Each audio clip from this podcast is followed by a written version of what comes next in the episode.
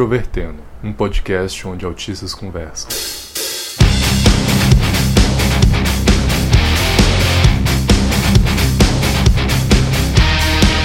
Olá para você que escuta o podcast Introvertendo, que é o maior podcast do Brasil relacionado a autismo. Meu nome é Thiago Abreu, sou o host desse podcast que traz autistas para poder falar dos seus temas de interesse e hoje a gente vem falar sobre Wikipedia. Eu sou a Thaís, aqui em Florianópolis, e eu já editava na Wikipédia antes de ser legal. E se você acha que isso é importante, bom, eu acho que não é. E eu queria dizer também que eu edito na Wikipedia, então esse episódio traz dois wikipedistas para poder falar dos seus períodos, das suas histórias com relação à maior enciclopédia virtual do mundo. E se você quiser acompanhar o Introvertendo, nós estamos em diferentes redes sociais. Nós estamos no Facebook, Twitter e Instagram, é só você procurar por Introvertendo. Nós temos o nosso site que é introvertendo.com.br Agora nós temos uma super novidade que a gente tem um fórum, um fórum do Introvertendo para você discutir sobre autismo, para você sugerir temas, para você conversar com a gente, que é fórum.introvertendo.com.br. Então cria sua conta e interaja com a gente por lá. E também queria dizer que se você quiser fazer qualquer crítica, qualquer opinião, elogio, enfim, comentar algum episódio para a gente ler na seção de leituras de e-mails, é só enviar uma mensagem para ouvinte.introvertendo.com.br. E se você quiser fazer um contato com a gente mais institucional, digamos assim, é só você utilizar o e-mail contato@introvertendo.com.br. Para você patrocinar, para você ajudar a gente a manter esse podcast no ar, patrocine a gente no PicPay. Entra lá no PicPay, procure por Introvertendo e faça a doação do valor que você achar mais interessante. Vamos lá?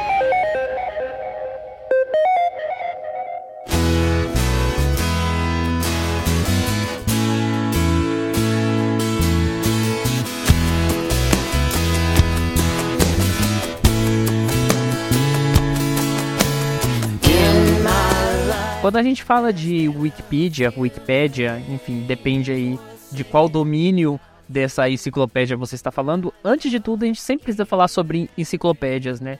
Enciclopédias são uma, uma forma de reunir o conhecimento humano produzido pela humanidade que, de certa forma, existe há séculos, mas a ideia de enciclopédia sempre teve uma barreira física, uma barreira de, de produção mesmo muito significativa. E com a internet, isso acabou se modificando de certa forma. A Wikipédia começou com um projeto bastante parecido né, com relação a, a esse projeto atual, que se chamava Nupedia, que a principal diferença é que, ao invés de qualquer pessoa poder colaborar, a Nupedia tinha vários revisores especialistas. Então, era um negócio, era uma enciclopédia muito parecido, por exemplo, com a Enciclopédia Britânica, né, que é, que é uma das enciclopédias mais importantes do mundo. Que até hoje, os, verbe, os verbetes, o, o conteúdo, ele é cuidado e selecionado por especialistas, por editores, enfim. Mas é bom também a gente ressaltar que a limitação física ela traz, bom, traz vários problemas, mas os dois em que eu penso principalmente são a falta de atualização. Então, hoje em dia, tem coisas que se atualizam muito rápido, além da gente ter acesso a uma quantidade de informação muito grande. E imagina ter que reimprimir a enciclopédia inteira várias vezes. E isso também tem a ver com a dificuldade de acesso das pessoas, porque enciclopédia, para quem não é da época de comprar enciclopédia, enciclopédias eram muito caras. Hoje em dia eu não sei mais quanto estão, né? Mas eu lembro que a minha mãe falava que ela não tinha quando era pequena e por isso ela comprou várias para mim, porque ela queria que eu tivesse assim acesso a várias possibilidades de enciclopédia. No final eu usei muito mesmo na época em que eu era criança, antes de ter computador. E depois, quando eu passei a ter computador ainda, usei por algum tempo as enciclopédias, porque a internet não era considerada tão confiável é, a gente não sabia ainda pesquisar as coisas em fontes melhores. E muitas das fontes que existem hoje não existiam naquela época. Então a enciclopédia era sempre um ponto de referência. Então você ter um ponto de referência que deixa de ser atualizado já é um paradoxo. E o engraçado é que quando você fala que naquela época dá aquela impressão de que já se passaram, sei lá, 40, 50, 60 anos. Mas não, foi praticamente ontem, né? Então, quantas coisas mudaram em cerca de quase 20 anos, ou até um pouco menos, com relação à própria internet em termos informativos. É, sim, não. quando eu falo naquela época, eu realmente penso há uns 15 anos, entre 20 e 15 anos, né? Então, é que a gente já usa naquela época desde bem cedo hoje em dia, justamente porque as coisas mudam bem rápido. Sim. E a Nupedia era um projeto criado pelo Jimmy Wales. Ele era o cara que encabeçava esse projeto e ele tinha um parceiro de trabalho, um cara principalmente da área do software chamado Larry Sanger. Os dois, eles de certa forma receberam um insight, uma sugestão de criar uma enciclopédia, ou melhor, atualizar a Nupedia com um conceito IC, né? O conceito IC, ele permite com que as pessoas colaborativamente melhorem o conteúdo utilizando a própria internet. Só que o conceito Wiki, ele não era muito bem visto pelos especialistas que colaboravam com a Nupedia, né? Eles achavam que era um barco furado, você criar uma plataforma, digamos assim, de, de colaboração em que todo mundo poderia editar. Então eles decidiram, em janeiro de 2001, lançar a, a parte, fora da Nupedia, um projeto chamado Wikipedia. E tem um artigo chamado Wikipedia dentro da Wikipedia em português, um artigo que cujo um dos parágrafos eu vou até ler aqui porque ele explica basicamente o que acabou ocorrendo. Foi o seguinte: o nome Wikipedia foi criado por Larry Sanger e é uma combinação de wiki, uma tecnologia para criar sites colaborativos a partir da palavra havaiana wiki, que significa, entre aspas, rápido, e enciclopédia. A palavra Wikipédia é uma adequação lusófona, ou seja, em português, da forma original anglófona, ou seja, inglesa, sobre a fusão de dois nomes que formam o termo. Em português, o prefixo wiki é somado ao sufixo de enciclopédia, ganhando acento diacrítico agudo no e e para atender a gramática lusófona. Ou seja, quando a gente se refere basicamente a, ao projeto em português, geralmente a gente fala Wikipédia.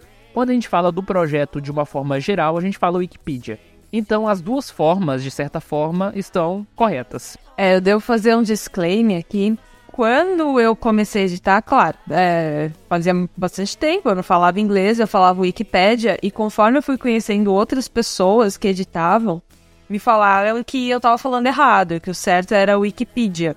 Então, é, isso ficou na minha cabeça de que Wikipedia era o correto, porque a palavra derivava do inglês, e eu passei a falar Wikipedia até hoje.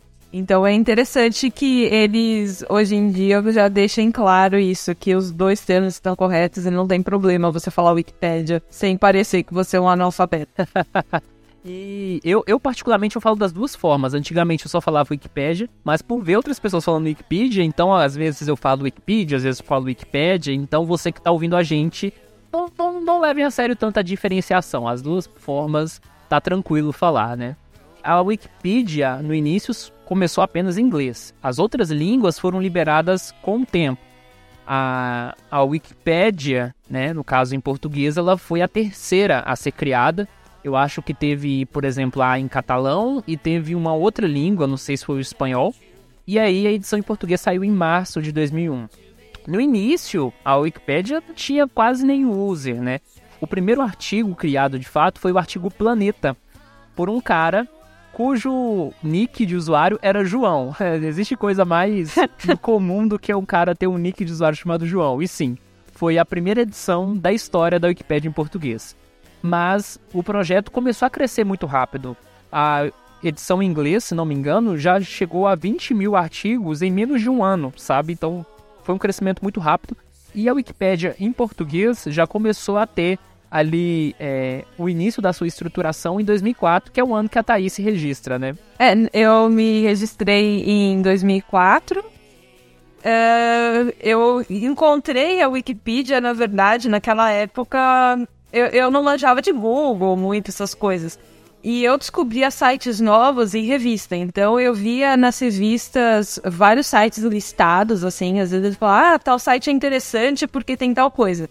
Aí eu pegava, recortava aquele pedaço da revista e aí eu ia lá no meu computador e digitava, copiava igualzinho. é, não sabia qual que era a diferença entre ter um www, coisas do tipo. Então, para mim, qualquer coisa, se me mandasse colocar um arroba lá, eu colocava naquela época ainda. E aí eu encontrei a, a Wikipedia, na época eu não lembro o que eu comecei a ler, mas eu comecei editando, depois de algum tempo, artigos de astronomia. Eu sempre gostava, assim, de ajudar nesse tipo de coisa escrita. Eu gosto bastante de escrever.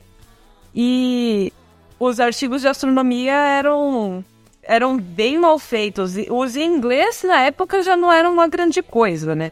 Os em português muitas vezes nem existiam, existiam só das constelações mais importantes.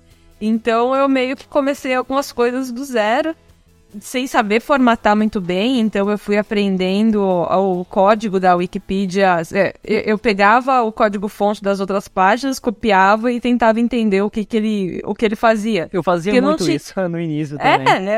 É um ótimo jeito de se aprender a programar e coisas do Até tipo. hoje. Depois a gente vai falar um pouco sobre como é a estrutura da Wikipedia, mas hoje você tem o editor em código-fonte, que é o padrão que historicamente é utilizado, e agora você tem o editor visual. Eu nem sei como é que o editor visual funciona, entendeu? Eu uso só o código-fonte.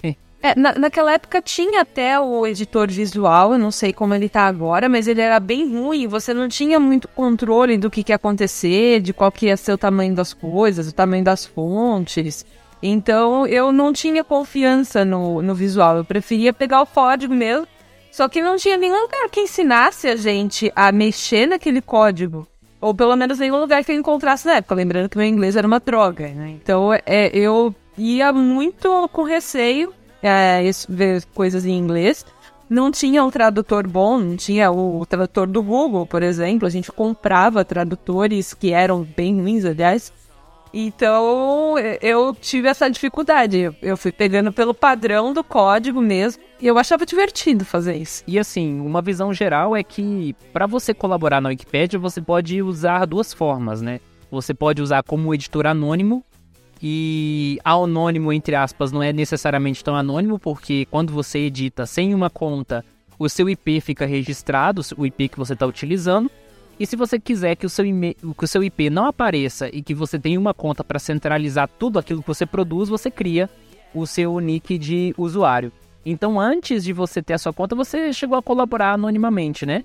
Sim, é, eu não sei quando exatamente eu comecei a colaborar. Eu chutaria que foi no mesmo ano de 2004, porque eu tinha costume de me registrar nas coisas. Naquela época a gente não tinha tanto receio de se registrar em algo e começar a receber spam, coisa do tipo, né?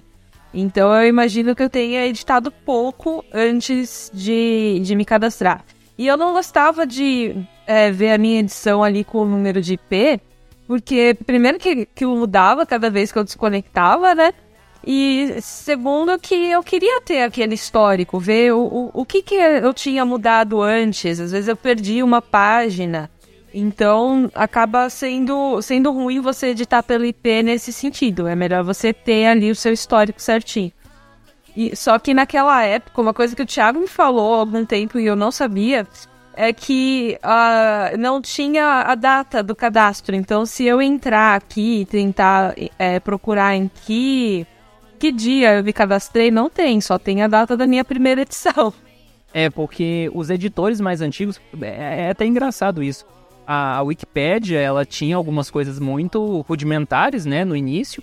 Então, muitos dados bem antigos não, não existem mais ou não eram contados. Então, por exemplo, eu que, que fui registrado mais tarde, depois eu vou contar minha história, eu, eu tenho tudo. Mas a Thaís, que se registrou em 2004, não, não, é, não é algo tão fácil de encontrar. E uma coisa também que eu preciso dizer é o seguinte: a descoberta que você ainda tinha uma conta na Wikipedia veio com o episódio do Introvertendo que vai sair ainda. Então, daqui a algumas semanas vocês vão ouvir um episódio do Introvertendo, eu não vou falar qual que é, mas que foi a base da gente estar tá gravando esse episódio que vem antes agora. Foi um déjà vu, assim, basicamente. É, e uma coisa que, eu, eu, olhando aqui o meu histórico de, de edições, na, na época era bastante organizado em vários aspectos, a Wikipedia, né? É, tanto a em português quanto a em inglês, inclusive. Não era só porque era em português que era desorganizado. E no caso das constelações, a gente tem os nomes em português, que pode ser tanto o português de Portugal e o português do Brasil, que tem algumas diferenças, principalmente de acentuação. E tem também o nome em latim, que a gente usa bastante em astronomia. E na época, os títulos dos artigos estavam em português, alguns de português de Portugal e outros em português do Brasil. Só que quando eu não sabia que tinha essa diferença, eu olhava alguns títulos e pensava, ah, tá faltando um acento aqui, escrever errado. E, falando sério, as pessoas escrevem muito errado, né? Então, eu ia lá e, e eu comecei a acentuar as coisas e alterar alguns artigos. E eu tomei uma bronca, assim, nas minhas, nos meus primeiros dias falaram que eu tava, tipo, tendo preconceito, sabe, contra a língua do, de português de Portugal. E eu, eu demorei pra entender o motivo disso. Eu achei que na época foram muito agressivos nesse sentido. Acho que podiam ter explicado qual era o problema exatamente. Você sabe que assim, provavelmente você não sabe, mas esse tipo de conflito com relação ao uso da língua nos artigos existe até hoje. E são brigas, assim, pesadíssimas. Então, não é uma exclusividade ainda daquela época. Nossa, imagino. Ai, que coisa, coisa besta, né? Bom, mas felizmente, pelo que eu vi, hoje em dia eles trocaram os títulos dos artigos de constelação, pelo menos, para o nome em latim. Então, latim é latim, não tem com que ninguém brigar. Aham, uhum, sim, é. Provavelmente essas discussões envolveram algum tipo de consenso, votação, mas enfim, isso aí a gente fala daqui a pouco. E quando a pessoa cria uma conta na Wikipedia, só para as pessoas que não fazem parte terem uma ideia, a estrutura interna que tem na Wikipedia, eu diria que é quase uma rede social. E quando eu falo isso, eu tenho certeza que um monte de gente fica com raiva, porque a Wikipedia não é uma rede social. Mas a convivência que você tem lá dentro, a forma como você estrutura o seu conteúdo, pode ser lido de certa forma como uma rede social. Você tem a sua conta, na sua conta você tem a sua página principal que você pode colocar coisas sobre você ali, você tem a sessão de discussão, que você troca mensagens com as outras pessoas. Você tem os espaços de discussão dentro da Wikipedia. Você tem, por exemplo, a Esplanada. A Esplanada é o lugar que você faz propostas, que você discute temas relacionados à Wikipedia. Você tem outras sessões, como por exemplo o estaleiro, em que as pessoas se reúnem para melhorar artigos que estão em qualidade ruim. Então, assim, a Wikipedia ela funciona como uma comunidade, como um espaço de socialização, por mais que muitos não gostem muito dessa ideia, digamos assim. Mas eu acabo lendo que a Wikipedia, entre aspas, diria com muitas aspas, é uma rede social. É, quando eu editava assim com frequência, não, não tinha tudo isso, né? É, a gente tinha basicamente as páginas e tinha as páginas especiais que eu adorava, assim, porque algumas delas não apareciam aqui e a gente tinha que ter uns tricks, assim, pra. Tinha que ter uns truquezinhos, na verdade, né? os tricks é outra coisa. tinha que ter os truques para encontrar aquelas páginas que eram a, as páginas que traziam, por exemplo, páginas órfãs que não tem nada que aponte para aquela página, ou páginas sem link.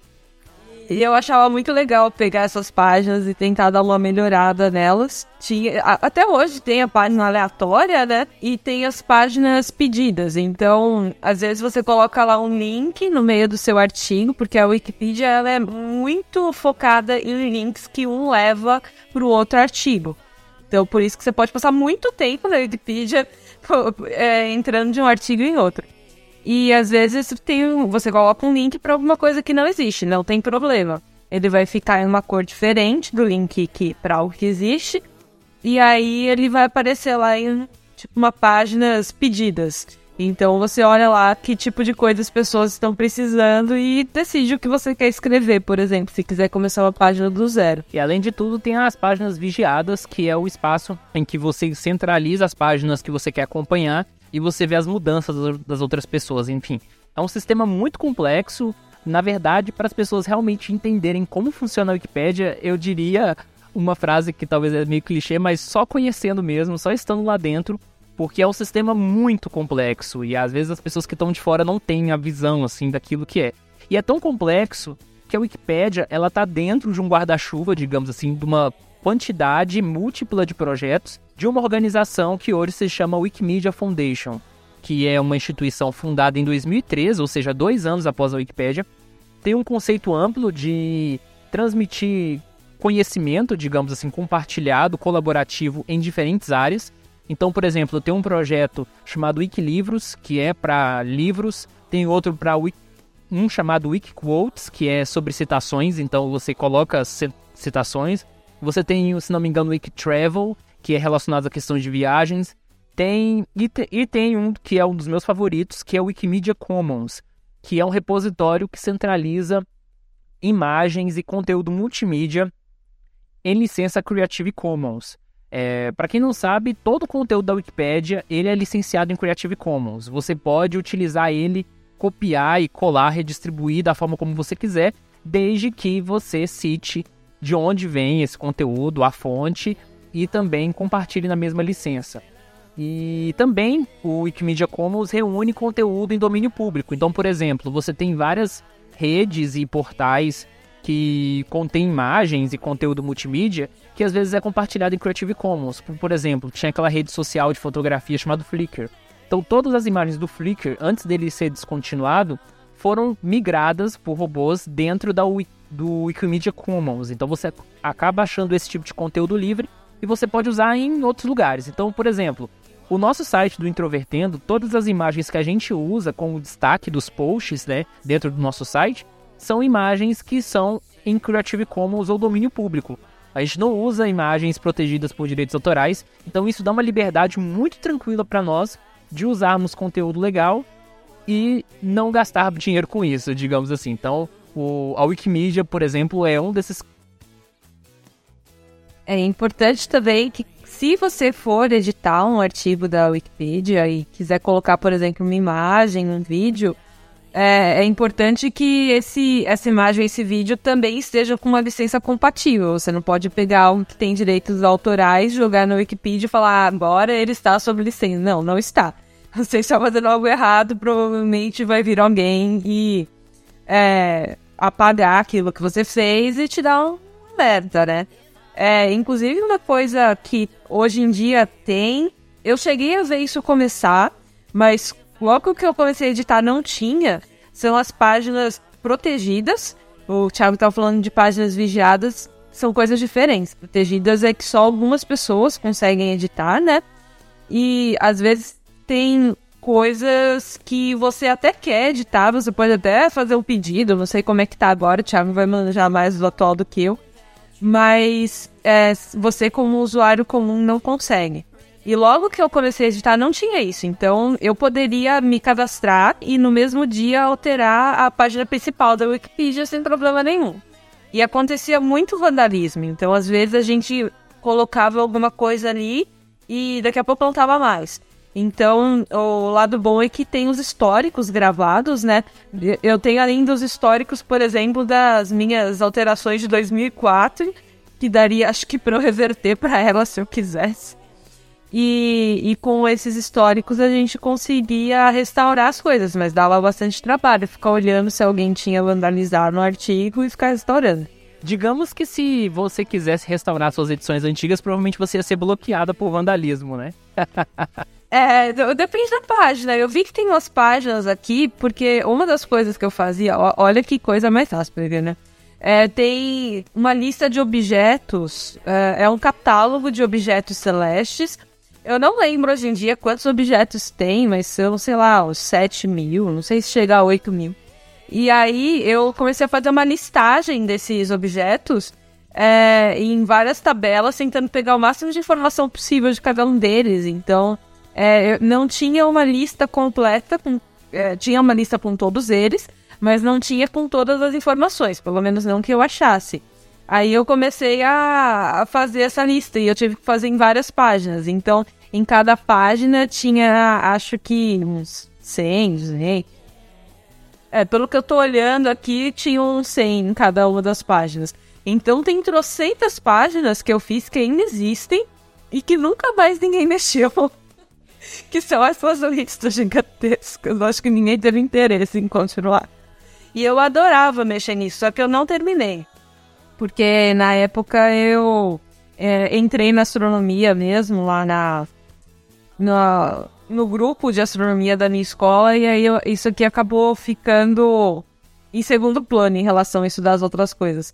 Mas vocês vão encontrar ainda muitos artigos antiquíssimos que estão parados, basicamente. Só para complementar a questão da Wikimedia, né, que eu estava falando, por exemplo, o, a Wikimedia é um projeto tão complexo que não está limitado somente à internet também. Né? Você tem projetos físicos e, inclusive, escritórios da Wikimedia distribuídos em diferentes lugares do mundo, inclusive no Brasil, com funcionários trabalhando, né? com gente produzindo conteúdo, desenvolvendo projetos.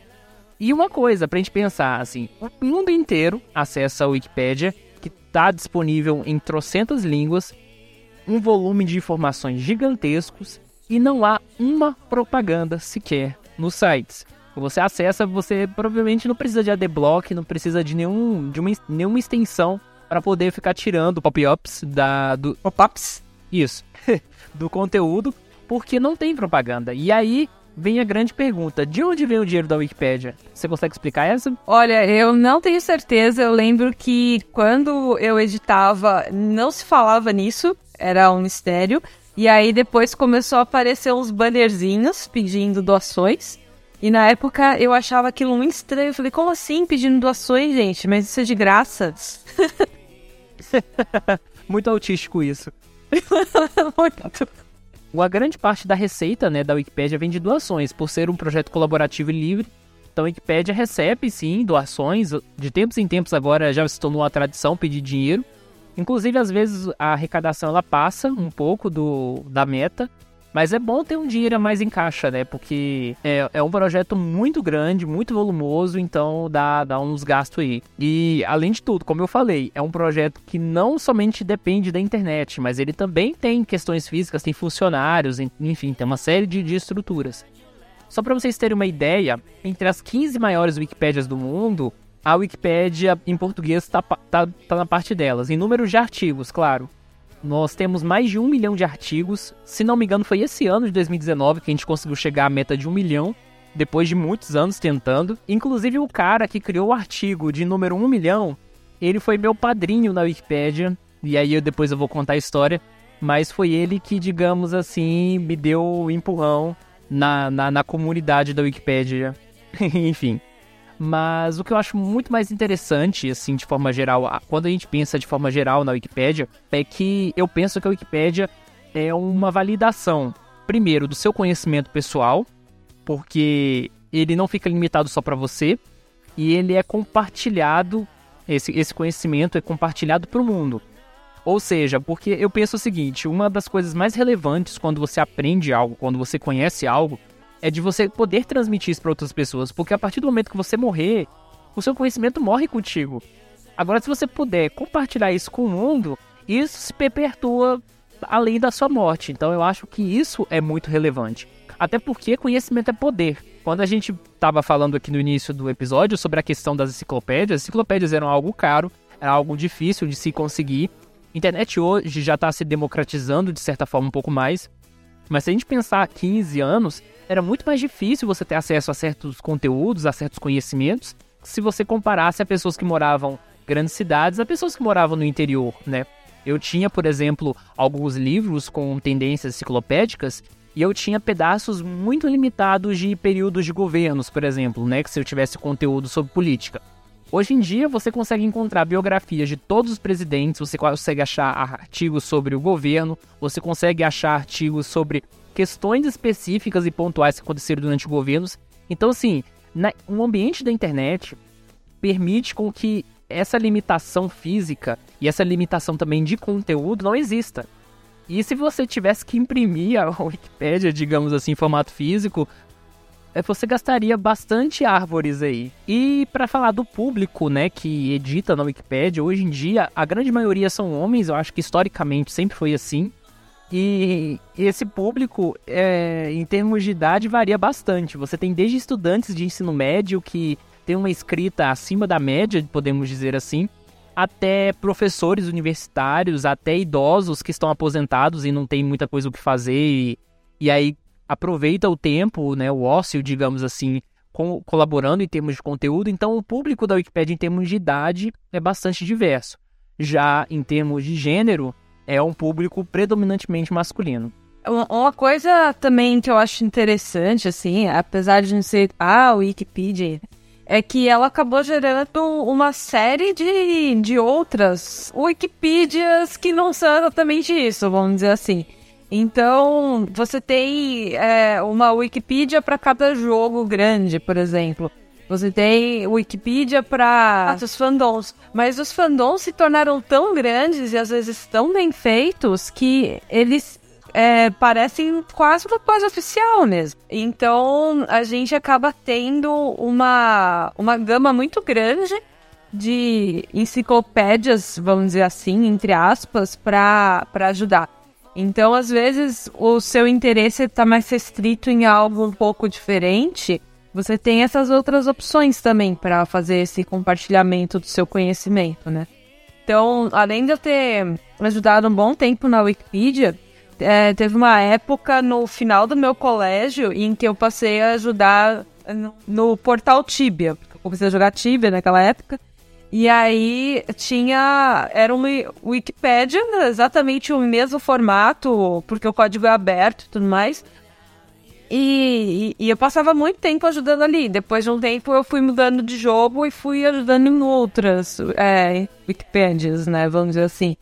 É, então você sempre vai encontrar uma que seja do seu interesse. É, joga alguma coisa lá, sei lá, dinossauros. Vai ter uma Wikipedia de dinossauros. Tem a deciclopédia também, né? Que... É, tem a deciclopédia que eu, eu não acho divertido, né, em geral. Mas a deciclopédia seria meio que para fazer humor com os artigos. Então, é, seria eles... uma versão inversa, né, da, da Wikipédia, digamos assim. É uma sátira própria Wikipédia. Sim, é, é, é sempre tem esse tom satírico lá. Agora, mesmo nessas de jogos, eles fazem requisitos, em geral, parecidos com o da Wikipedia. Por exemplo, de você citar fontes, é, colocar o link de onde leu sobre tal coisa. Então, é, dificilmente você pode jogar um, uma, uma ideia lá que seja só da sua cabeça e ninguém vai reclamar disso. Então, a gente tem já uma organização muito melhor nesse sentido para os vários públicos diferentes.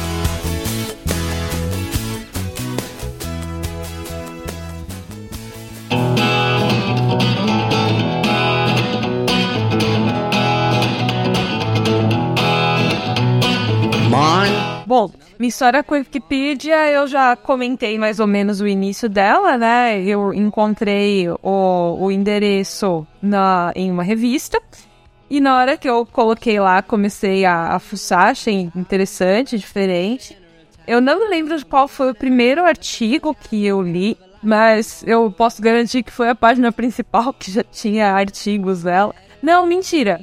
É, eu, eu acho que ela não tinha artigos do jeito que tem hoje. Acho que ela era uma explicação só de como funcionava a Wikipedia. Se não me engano, é isso. E hoje em dia tem notícias, coisas do tipo. É, o primeiro artigo que eu editei foi um com o nome Cassiopeia, que é o nome de uma constelação. É, e foi exatamente um dos artigos em que eu mudei a acentuação, então as minhas primeiras edições já foram, de certa forma, algo que é considerado um problema, né? Mas eu, obviamente, não sabia, não tinha a menor ideia. A maior parte do, do início foram constelações, então eu editando coisas pequenas. Eu tô olhando aqui até o, o histórico. Em geral, eu, eu, adicionava 100, 200 caracteres. Teve um de 600 aqui, que não é grande coisa. Até que eu comecei a entrar na parte das galáxias e das nebulosas. Aí eu comecei a, faz, a, acrescentar coisas um pouquinho maiores.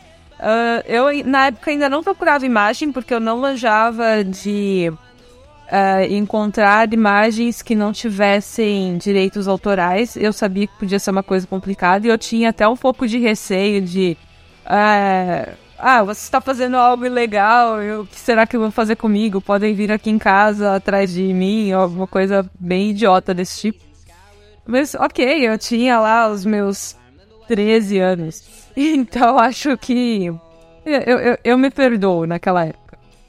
É, vários artigos de galáxias e de nebulosas eu criei, então tem até um, um, um Nzinho aqui do lado. É, muito provavelmente foi através daquela página de páginas pedidas, né? Tópicos pedidos. ou mesmo eu entrando em um desses artigos de constelação, acabei vendo que tinha algo em vermelho, pelo menos na época era em vermelho, que ficava algo que não estava criado. E aí eu falei, ah, quer saber? Eu vou pegar e vou criar isso daqui. Então, a, a primeira que eu criei foi é, da constelação de Cefeu, na verdade.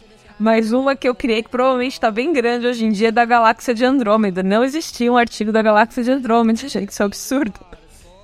É, aí, depois de, de várias criações de páginas de astronomia, eu comecei a editar uma página que era sobre uma guerra específica dentro de um anime que era a primeira guerra do Blood Valentine. Eu, imagino que isso não exista mais hoje em dia, ou que isso tenha sido migrado para um portal. Inclusive, a gente ainda não falou dos portais, o Thiago também vai saber falar melhor do que eu sobre isso. E aí depois eu comecei a, a mexer de novo naquele catálogo que eu comentei. Aí tem muitas, muitas, muitas edições aqui. Inclusive, uma coisa que eu tava reparando tem uma edição minha em que eu deletei 57 mil caracteres. Eu tenho certeza de que isso seria considerado vandalismo Mas você tirou para colocar o que aí? É porque eu dividi em diversas páginas diferentes, porque tava uma bagunça desgraçada, eles não tinham colocado índice no negócio. Então eu criei as páginas separadas, uhum. aí eu coloquei o índice naquela página, e, e aí eu deletei o que tinha sobrado. Então, primeiro eu criei as páginas novas e aí depois eu deletei o, o que tava a mais ali. Ah, então Mas provavelmente aqui... não seria caracterizado vandalismo. É a lista de objetos NCG, né? NGC, Isso, quer dizer. Exatamente. Aí você vê que tem uma numeração bem, bem extensa, né? Uhum. Então, a, a, minha principal parte de história com a Wikipedia em si é, é essa. Aí depois eu passei muito tempo no portal Tibia como eu ajudava bastante lá, na época não era fechado, hoje em dia eu acho que é, mas faz anos também que eu não mexo. Aí me chamaram para ajudar. Eu não sei se eu cheguei a ser admin, eu acho que não era o nome que, que usava, mas me deram lá edição para qualquer coisa. Aí eu passei um tempo fora do jogo, depois eu voltei e me deram o poder de edição de novo, mas eu não, não fiz muitas coisas por lá.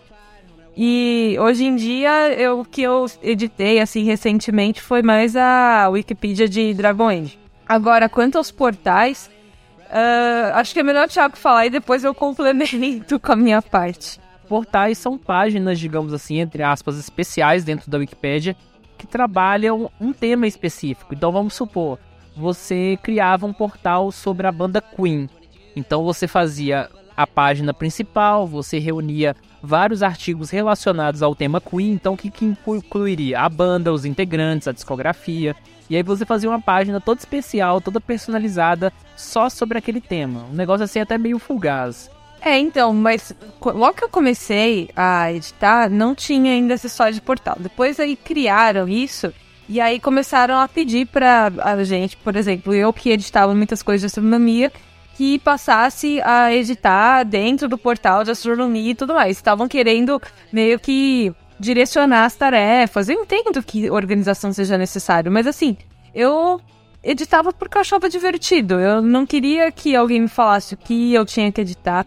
Eu não queria conversar com ninguém, ou como o Thiago estava falando, ah, que é uma rede social, tudo mais, eu, eu não queria conversar. Eu só queria editar o meu próprio artigo e eu queria que ninguém mexesse nele. Era só isso e pronto.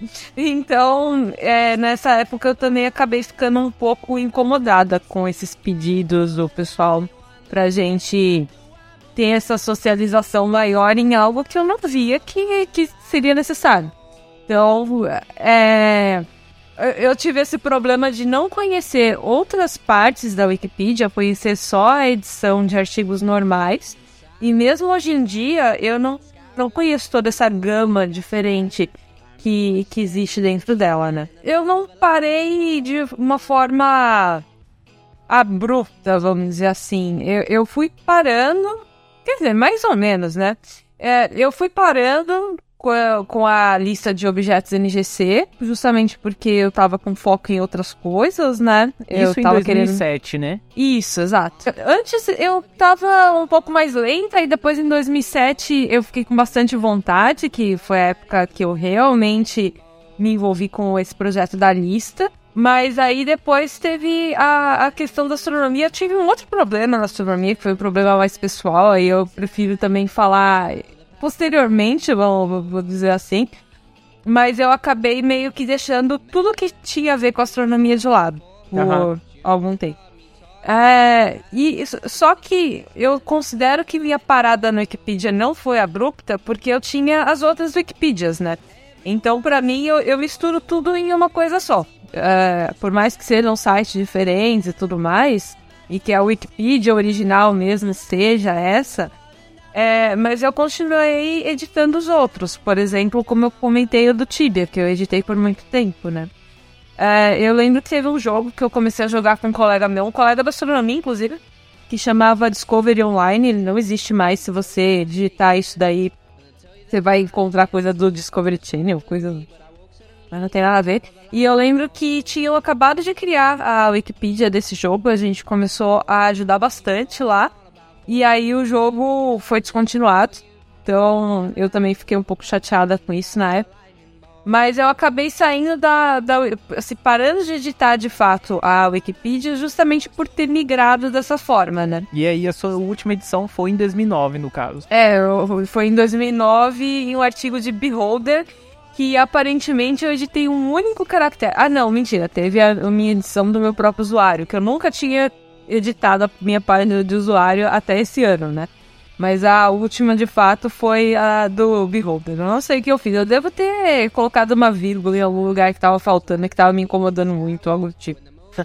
O engraçado é que você, no seu histórico de usuário da, da Wikipédia, é muito tipo aquela banda, sabe? Que constrói uma discografia, aí para, some, aí depois de uns 10, 15 anos volta e lança um negócio do nada, sabe? Porque a sua, você tem a sua edição de outubro de 2009 e depois tem uma edição de fevereiro de 2019.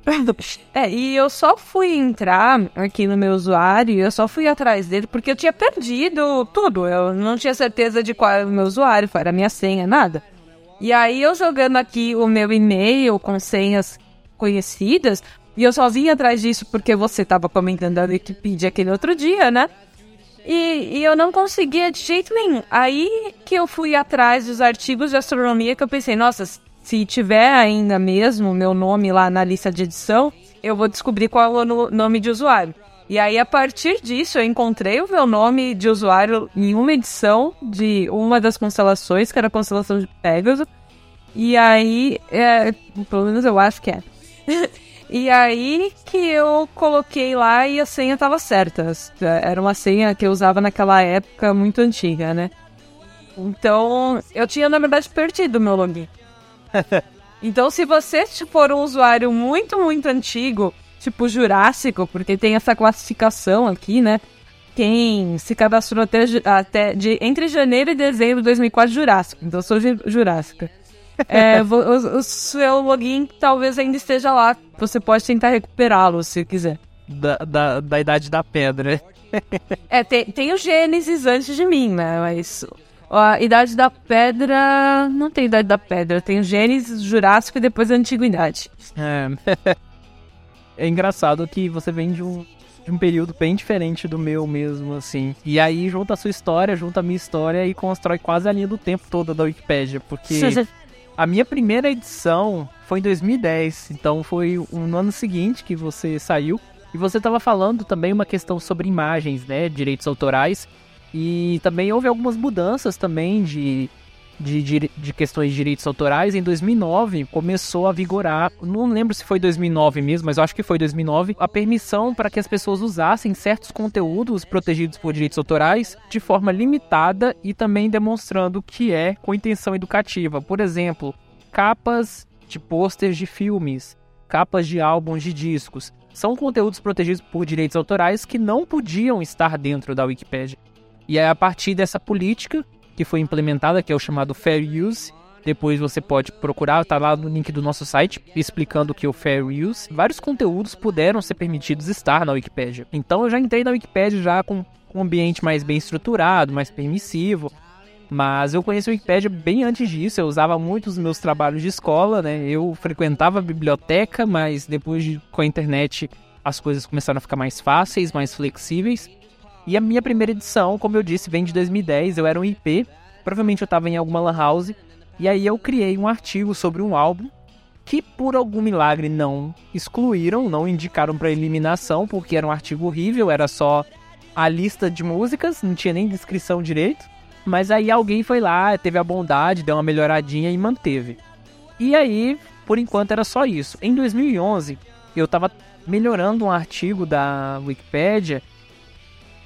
Eu estava encontrando muita resistência. Eu editava e alguém ia lá e revertia porque minha edição não tinha fontes. Né? Uma das regras que a gente vai falar depois é a questão de, de referências. E aí eu insistia, colocava lá o mesmo conteúdo de novo, alguém ia lá e tirava. Até o momento que o, o editor experiente que estava vigiando aquele artigo ficou com raiva e indicou o artigo para eliminação, quase como uma vingança. E aí eu fiquei muito nervoso. Aí eu criei uma conta para brigar com o cara dentro do Wikipedia. E, esse foi o meu motivo. Aí eu criei uma conta em maio de 2011, eu perdi a senha dessa conta e aí eu acabei criando outra. E com essa outra conta eu criei de novo o mesmo artigo que tinha sido eliminado na época, porque o pessoal votou, né, a favor. E no início eu recebi as orientações de alguns editores com relação à referenciação, porque era algo que eu não sabia, né? Eu achava que se você juntasse os links no final, tava tudo tranquilo e não era bem assim. E aí eu acabei entrando na Wikipedia porque eu gostava muito de editar sobre música. Música é meu hiperfoco. Então, para mim fazia totalmente sentido passar horas na Wikipedia escrevendo artigos sobre álbuns, sobre músicos, sobre coisas do tipo. E aí rapidamente foi um, quase que um vício, digamos assim. Eu lembro que em cerca de um ano eu fiz 10 mil edições. Que inclusive hoje em dia eu tenho quase 30 mil. Então, assim, só no primeiro ano de Wikipedia eu fiz um terço das edições que eu fiz em todos esses anos de lá pra cá. Era muito engraçado porque eu não tinha todas as condições que as pessoas normalmente tinham para colaborar na, na, na Wikipedia. Eu tinha, por exemplo, internet 2G. Eu usava um modem 3G que a maioria da parte do tempo funcionava como 2G e não como 3G. E quando eu tinha condições melhores, eu usava a banda larga do IFG, né, que é o instituto que eu fiz ensino médio. Então, a minha estrutura para editar era mais ou menos essa, então não era das melhores. Mas isso me motivava muito. Mesmo a internet sendo lenta, justamente eu acho que pela internet ser lenta, isso fazia com que, como a Wikipedia, como ela é, entre aspas, leve, acabava me fazendo focar mais em colaborar nela, porque eu conseguia gerenciar o meu uso de dados de forma mais eficiente, ao invés de gastar em redes sociais, em outras coisas assim. É, é engraçado você falar essa questão da, do problema de não ter banda larga e tal, porque quando eu comecei a editar, eu certamente não tinha banda larga, era uma coisa bem uh, distante da minha imaginação. Eu não, não sabia que existia banda larga, aliás. É, eu, eu ainda gostava bastante de ouvir aquele, aquela chamada de escada, sabe? A, ainda era incrível ouvir aquilo lá. Só, só que, como quase todo mundo era assim, dificilmente alguém tinha uma internet decente, a gente ainda tinha pouquíssimas imagens. É claro, existiam muitas imagens na internet, mas a gente usava poucas imagens. Então, o site com muita imagem demorava muito para carregar. Então, uma página hoje da Wikipedia demoraria demais. Então, no máximo, você tinha uma imagem na página e olhe lá, assim, aquela imagem que fica lá no topo só para ter uma aparência agradável no início. O normal era, inclusive nesses vários artigos que eu editei, o normal era não ter imagem nenhuma. Então, era só texto mesmo, é, texto. De, é, você tentava fazer com que ele fosse bem formatado é, justamente para suprir esse problema estético, vamos dizer assim, da falta de imagem. Né? Você tem, teria que organizar o texto o melhor possível para que ele ficasse com uma aparência boa. E aí entra uma coisa que é a questão de como escrever o texto que a gente está fomentando entre o código e o editor visual. E aí, com o código, a gente conseguia ter um controle muito grande de como aquele texto ia ficar aparecendo para quem estava visualizando. É engraçado que, inclusive, nessa época, mesmo com uma internet muito mais limitada do que a maioria dos editores geralmente tinham, teve um concurso, que era o concurso Wikimedia, concurso Wikimedia GP Brasil, era alguma coisa mais ou menos assim, que você se juntava em equipes, você melhorava vários artigos e você concorria a prêmios. E eu lembro que eu fui a pessoa que mais editou artigos. Eu tava muito pilhado nessa época. Eu ficava editando de manhã até a noite, quando eu não tava na escola, então minha vida era Wikipedia. Mas aí, justamente também um pouco por causa da questão do autismo, digamos assim, que eu tinha muita treta com o pessoal às vezes lá, porque eu era, digamos assim, né, um usuário que tinha 15 anos na época, então eu era muito imaturo. E também, ao mesmo tempo, levava tudo ao pé da letra, inclusive algumas regras, assim. Então isso gerava muita, muito conflito. Mas, por exemplo, eu nunca fui bloqueado. O meu registro de bloqueios da Wikipedia é limpinho, porque ao mesmo tempo que eu levava tudo ao pé da letra e causava muita confusão, era tudo baseado nas regras. Então nunca tinha motivo pra eu ser bloqueado, né? Também nunca usei palavrão, alguma coisa assim, baixo calão, que me trouxesse problemas. E um dos exemplos dessa coisa de levar tudo ao pé da letra é que na Wikipédia você tem um negócio chamado revalidação. Mas para explicar o que é revalidação, primeiro eu vou explicar o que é um artigo destacado. Quando você edita na Wikipédia e você melhora um artigo, ele pode atingir um nível de qualidade a ponto de você olhar para ele e pensar assim: poxa, eu esgotei tudo com relação a esse tema eu fiz a cobertura mais completa dele, coloquei todas as referências, ilustrei ele da melhor forma. Enfim, ele está completíssimo. O que, que ele pode? Ele pode subir em escalas de qualidade. Você tem degradê de avaliações em nível de qualidade de um artigo, de 1 a 6. Quando o artigo está até 4, ele é um status, digamos assim, normal, entre aspas. Qualidade de 1 é a menor qualidade possível, até a quarta, que é a maior qualidade desse status normal. Para você atingir a qualidade 5, que é o artigo bom, que é, digamos assim, um artigo que tem estrela prata, e a qualidade 6, que é o artigo destacado, esses artigos passam em votação. Então, os editores eles analisam esse, esses artigos e fazem votações para definir se esse artigo entra na lista dos melhores artigos da Wikipédia. E quando esse artigo é, ele é eleito, ele aparece na página principal da Wikipédia. Então você pode ver que todo de tempos em tempos a página principal aparece um artigo novo e esses são os melhores trabalhos dentro da Wikipédia. E o que acontece? A Wikipédia, na época da Thaís, tinha um rigor muito menor com relação a referências. Então, nem toda frase que você escrevia tinha que ter uma referência. Isso ocorria que muitos artigos que não tinham, entre aspas, a qualidade de hoje para serem eleitos eram artigos destacados.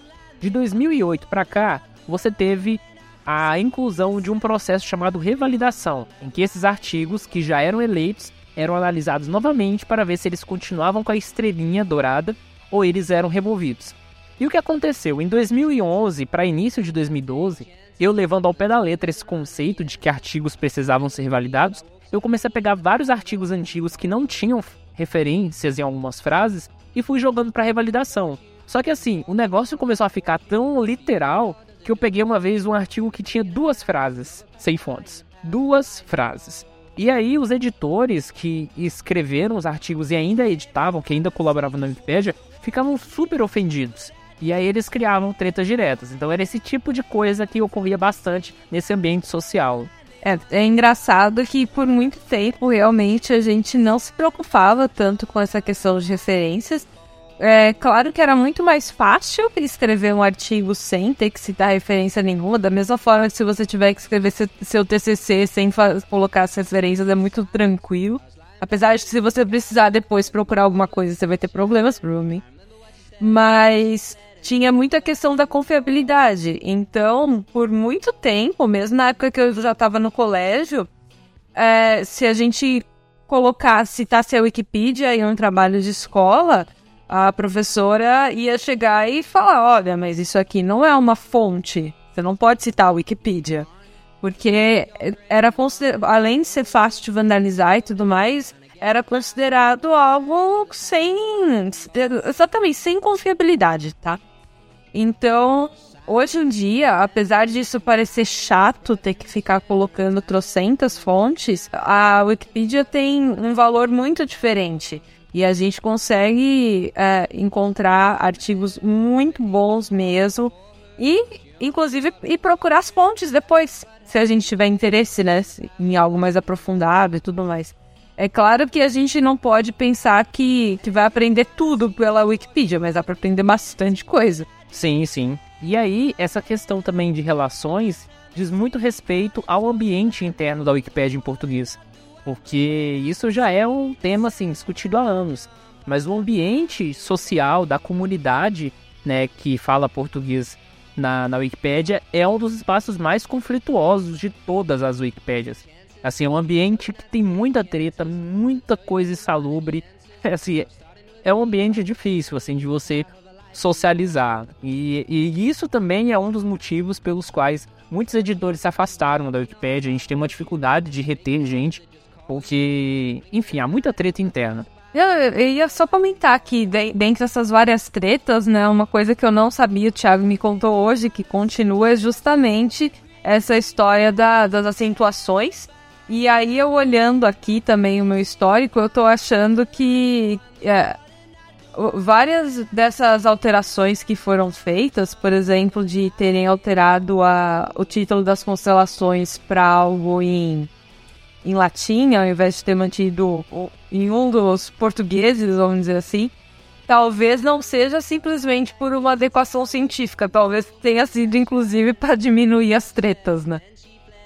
Bem possível. Eu não acompanhei essa parte, então eu não posso nem, nem opinar, digamos assim, ou informar. Nossa, eu, eu tava clicando aqui em uns artigos, uh, justamente do, do catálogo NGC, né? Uh, oh, oh. Tem outra coisa que eu quero comentar, mas antes eu cliquei aqui em um usuário que editou um dos meus artigos. Eu falei, nossa, né?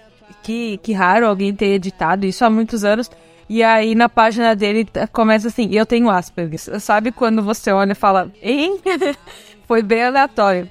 E uma coisa que eu reparei aqui, então provavelmente faz parte lá da, da, minha história, mas que eu já não lembrava mais. É, eu vi que, que essas páginas do NGC estão muito vazias, e aí eu tava lembrando que, como eu disse, eu tava juntando uma quantidade bem grande de informações, fazendo umas tabelas bem completas.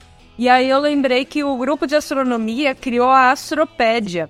Então eu parei de editar na Wikipedia e eu passei a editar na Astropédia. Que depois de um tempo fechou, eu acho que ela não existe mais. Mas eu lembro que eu comecei, eu descobri como montar tabela lá. Eu nunca tinha montado uma tabela dentro da Wikipedia até então. E aí lá eu comecei a colocar aquelas informações. E eu passei muito, muito, muito tempo mesmo criando isso, a, a, aquela planilha, que obviamente eu não tenho mais hoje em dia, e hoje eu fico olhando assim, poxa, eu devia ter editado no original e não perdido tudo, né? Então fica a dica para vocês se pensarem, ah, será que eu edito no fandom ou será que eu edito no Wikipedia? É, tenta editar nos dois, assim, para você não perder as coisas que você fizer. Eu acabei de ver aqui o histórico do, da sua lista e também tem outro usuário que tem Asperger, então são três. Outro? Três autistas nesse, nesse artigo que você editava. é, eu, eu acho que uma lista de objetos, uma lista de catálogo astronômico é um negócio meio de perfoco mesmo, né? é verdade.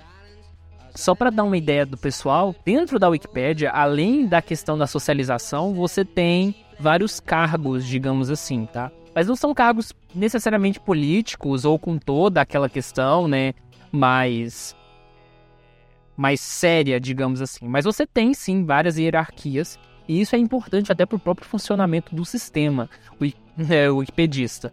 E aí eu vou dar um resumão assim sobre os principais cargos, tá? Quando você entra na Wikipedia e você é um usuário registrado, a partir de um tempo, uma quantidade de edições agora que eu não me lembro, você vira um usuário autoconfirmado. O que é um usuário autoconfirmado?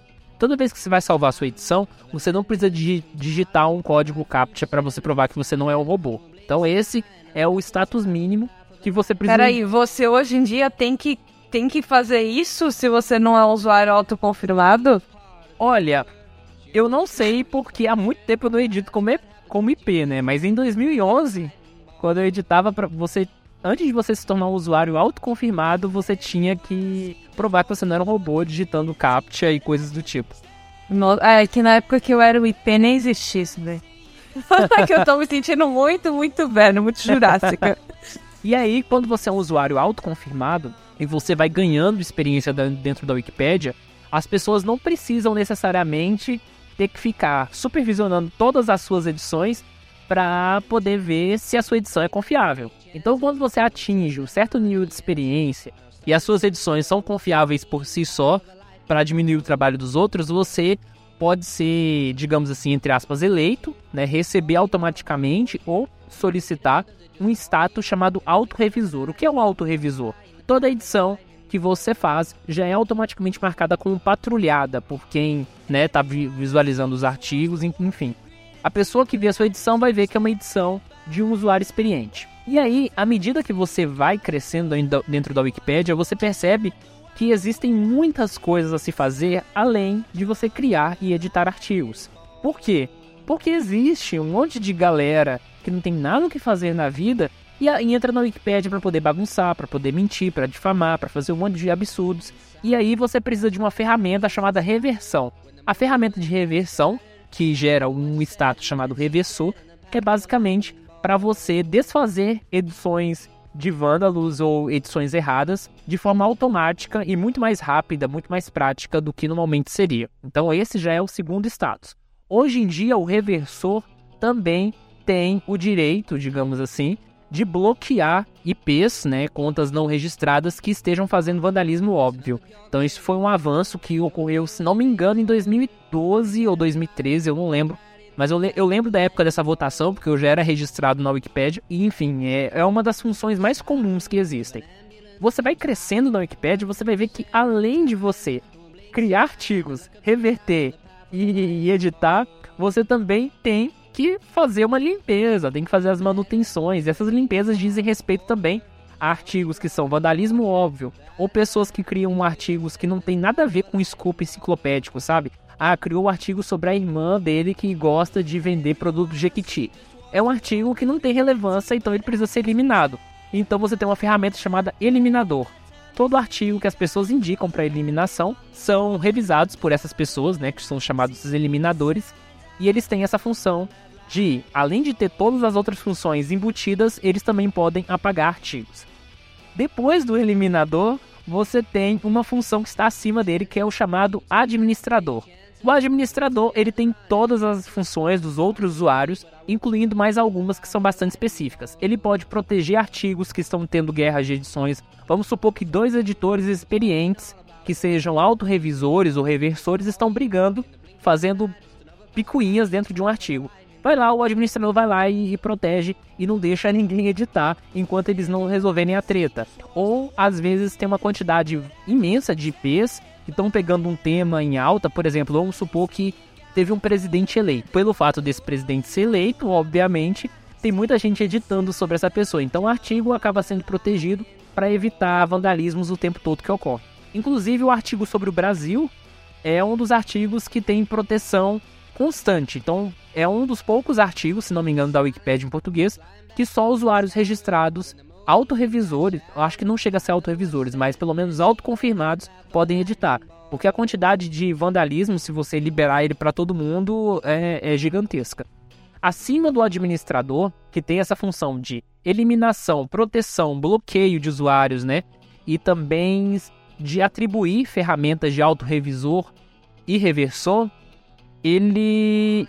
Acima dessa função, você tem a função do burocrata. O que é o burocrata? O burocrata é o administrador que tem o poder de dar ferramentas de administrador para outros administradores. É basicamente isso, não tem muita, muita função acima disso. Acima dessas contas, você tem o verificador de contas. O que é o verificador? É uma função em que usuários extremamente experientes, e que geralmente, até onde eu sei, tem algum conhecimento de TI, eles fazem verificações comportamentais de contas de usuários para saber se tem alguém fraudando a Wikipédia com conta fake, sabe? Manipulando votações, enfim, todo tipo de usuário suspeito que possa estar usando do sistema para se autopromover e algum editor suspeitar disso e fazer uma solicitação, o verificador de contas fica aí com base nessa análise. E entre todas as Wikipédias, você tem uma função chamada steward. O steward ele seria uma espécie de administrador de várias Wikipédias. Então, quando você é administrador, você é administrador local, do seu projeto local. Mas quando você é um steward, você é, digamos, administrador em todas as Wikipédias. Existem outras funções, mas eu acho que essas são as mais importantes. Por que, que eu falei sobre a questão dos cargos? Porque eu meio que passei em vários desses cargos ao longo da história. Então, eu me registrei no junho de 2011, né, com a conta que eu uso atualmente. Eu fui escolhido o autorrevisor, eu acho que dois meses, mais ou menos, depois que eu comecei a editar. Virei um reversor aí até, acho que início de 2012. Quando chegou em maio de 2012, eu fui eleito eliminador. Então, nessa época, eu já estava aí subindo. E aí, em junho de 2012, faltando um dia para eu completar um ano de Wikipédia, eu fui eleito administrador. Fui um administrador assim, bem jovem, né? Porque geralmente administradores são usuários com anos de casa. E eu fui eleito, digamos assim, com indicação do Érico, que é um cara que mora no Rio Grande do Sul, que é o cara que fez o artigo de um milhão. E aí ele confiava no meu trabalho e aí ele foi e me indicou como, como administrador. Então, é, essa progressão, digamos assim, máxima nos cargos da Wikipedia eu devo, de certa forma, a ele. E assim, nessa época eu já era super, extremamente ativo na, na Wikipedia. Eu já era um dos administradores, quando eu fui eleito, um dos administradores mais ativos, até onde eu me lembro. E a questão da imaturidade, ela ficou muito óbvia, porque quando eu subi a administração, aí eu comecei a sentir medo, sabe? Porque eu cometia muito erro, né, em termos sociais, e aí eu ficava com medo de, de fazer alguma besteira muito grande. E aí, em dois meses, eu sofri duas tentativas de desnomeação. Se a gente fosse traduzir para o politiquês, eu, digamos assim, sofri duas tentativas de impeachment, digamos assim. E as duas foram refutadas por unanimidade, porque a comunidade não viu motivos para eu ser tirado do cargo. Mas foi um recorde, assim. Eu acho que nenhum outro administrador na história da Wikipédia passou por duas tentativas de, de, de desnomeação em curto espaço de tempo, como ocorreu comigo. E aí, depois de dois meses como administrador, é, já sentindo esse peso, assim, eu pulei fora, sabe? Eu pedi a renúncia e o pessoal até achou muito estranho. Foi uma decisão muito impulsiva, de certa forma, porque eu tava sentindo medo de fazer besteira e eu tava sentindo que eu tava fazendo muita besteira como administrador.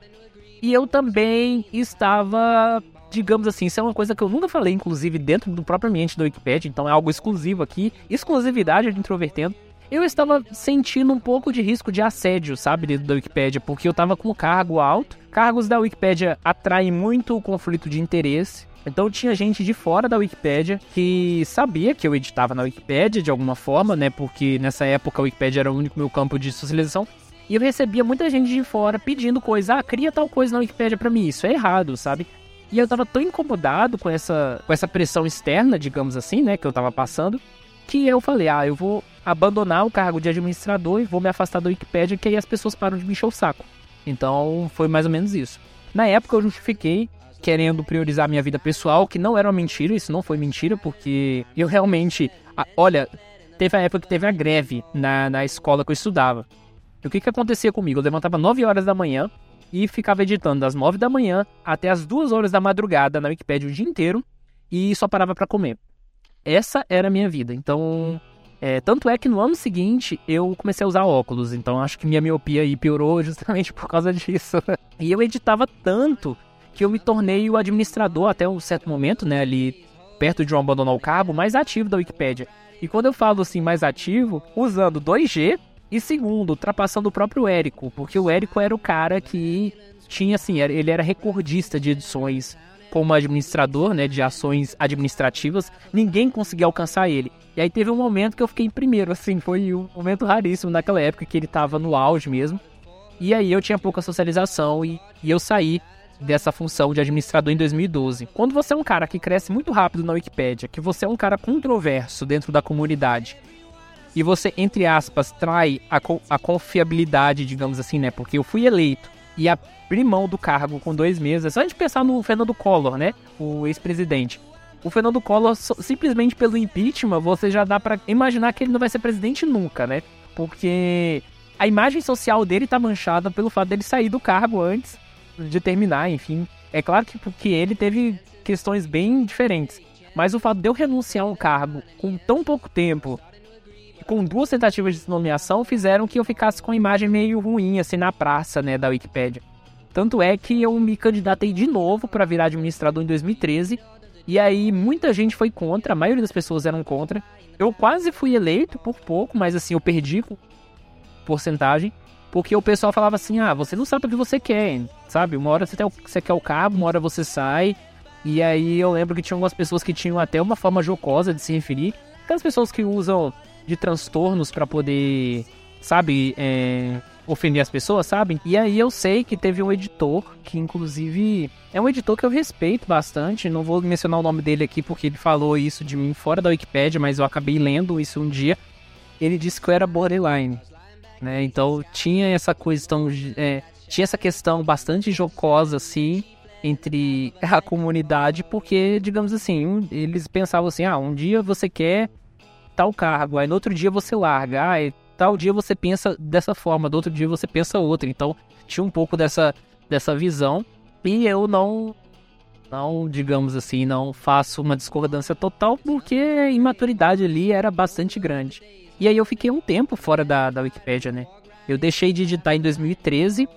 2000, eu lembro que no início de 2014, se não me engano, eu coloquei aquela tagzinha de usuário inativo abandonei total, fiquei sem editar, não entrei mais, deixei totalmente deslogado. E aí, no final de 2014, o 2014 foi um ano muito bom para mim, aliás, foi um ano bom para a vida pessoal. E aí, quando eu tava mais tranquilo também, não que eu estava muito mais velho, mas eu tava já de 18 para 19 nessa época, eu fui voltei para Wikipedia e comecei a escrever de uma forma mais tranquila. Eu lembro que um mês depois que eu voltei, isso já foi meio maluco eu me candidatei para ser eliminador de novo. E aí eu pensei, ah, não vou passar porque o pessoal não tem confiança, né? Mas aí eu fui aceito de novo. E aí eu fiz um bom trabalho, julgo eu, porque um ano depois eu me candidatei a administrador. E mesmo diante desse histórico um pouco conturbado, eu fui eleito. Estou na administração até hoje. Hoje em dia eu não edito com tanta frequência. Aliás, eu tenho editado muito pouco, devo ter editado menos de 5 mil edições de 2014 para cá, porque, né, comecei a fazer graduação, comecei a ter outras atividades, agora tenho introvertendo aqui que já toma um tempo bastante considerável, mas eu gosto muito de editar principalmente nos períodos de férias, sabe, períodos de descanso, então às vezes eu aplico muita coisa que eu leio ou que eu peguei em outras épocas que eu não tive tanto tempo para editar e aí eu foco um pouco mais para trabalhar. Então, como eu já falei, por exemplo, que eu gosto muito de editar sobre música, esse ainda é um dos temas que eu mais edito.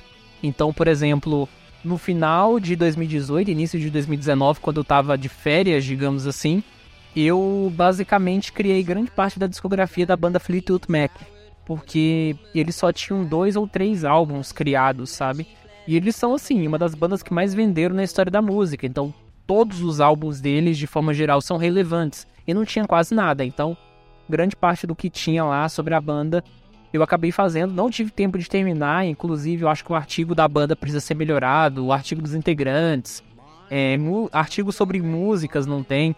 Mas aí, enfim, é, é, coisas que às vezes eu gosto de fazer e faço em larga escala quando eu vou editar. E aí eu queria destacar três trabalhos que eu fiz, né? Quando eu falei dos artigos destacados. É, em 2012, um dos meus trabalhos mais marcantes assim na Wikipédia foi o artigo sobre Goiânia. E aí eu trabalhei nele durante alguns meses. Eu tive a ajuda de alguns editores da área da geografia na criação de algumas sessões. É um artigo que, do ponto de vista de linguagem, ele tem ainda alguns erros ortográficos até hoje, porque a minha escrita era muito inferior naquela época, né? Mas o artigo tá lá até hoje, tá atualizado, tá bonitinho, com muitas imagens, bem estruturado, completo. Então, ele tá com estrela, digamos assim, até hoje. Em 2015, eu trabalhei no artigo do Queen. E aí, eu queria falar especificamente desse artigo do Queen, porque eu acho que ele mostra bastante o quanto quando você vai eleger um artigo destacado, muitas das vezes não é só esse artigo que você trabalha.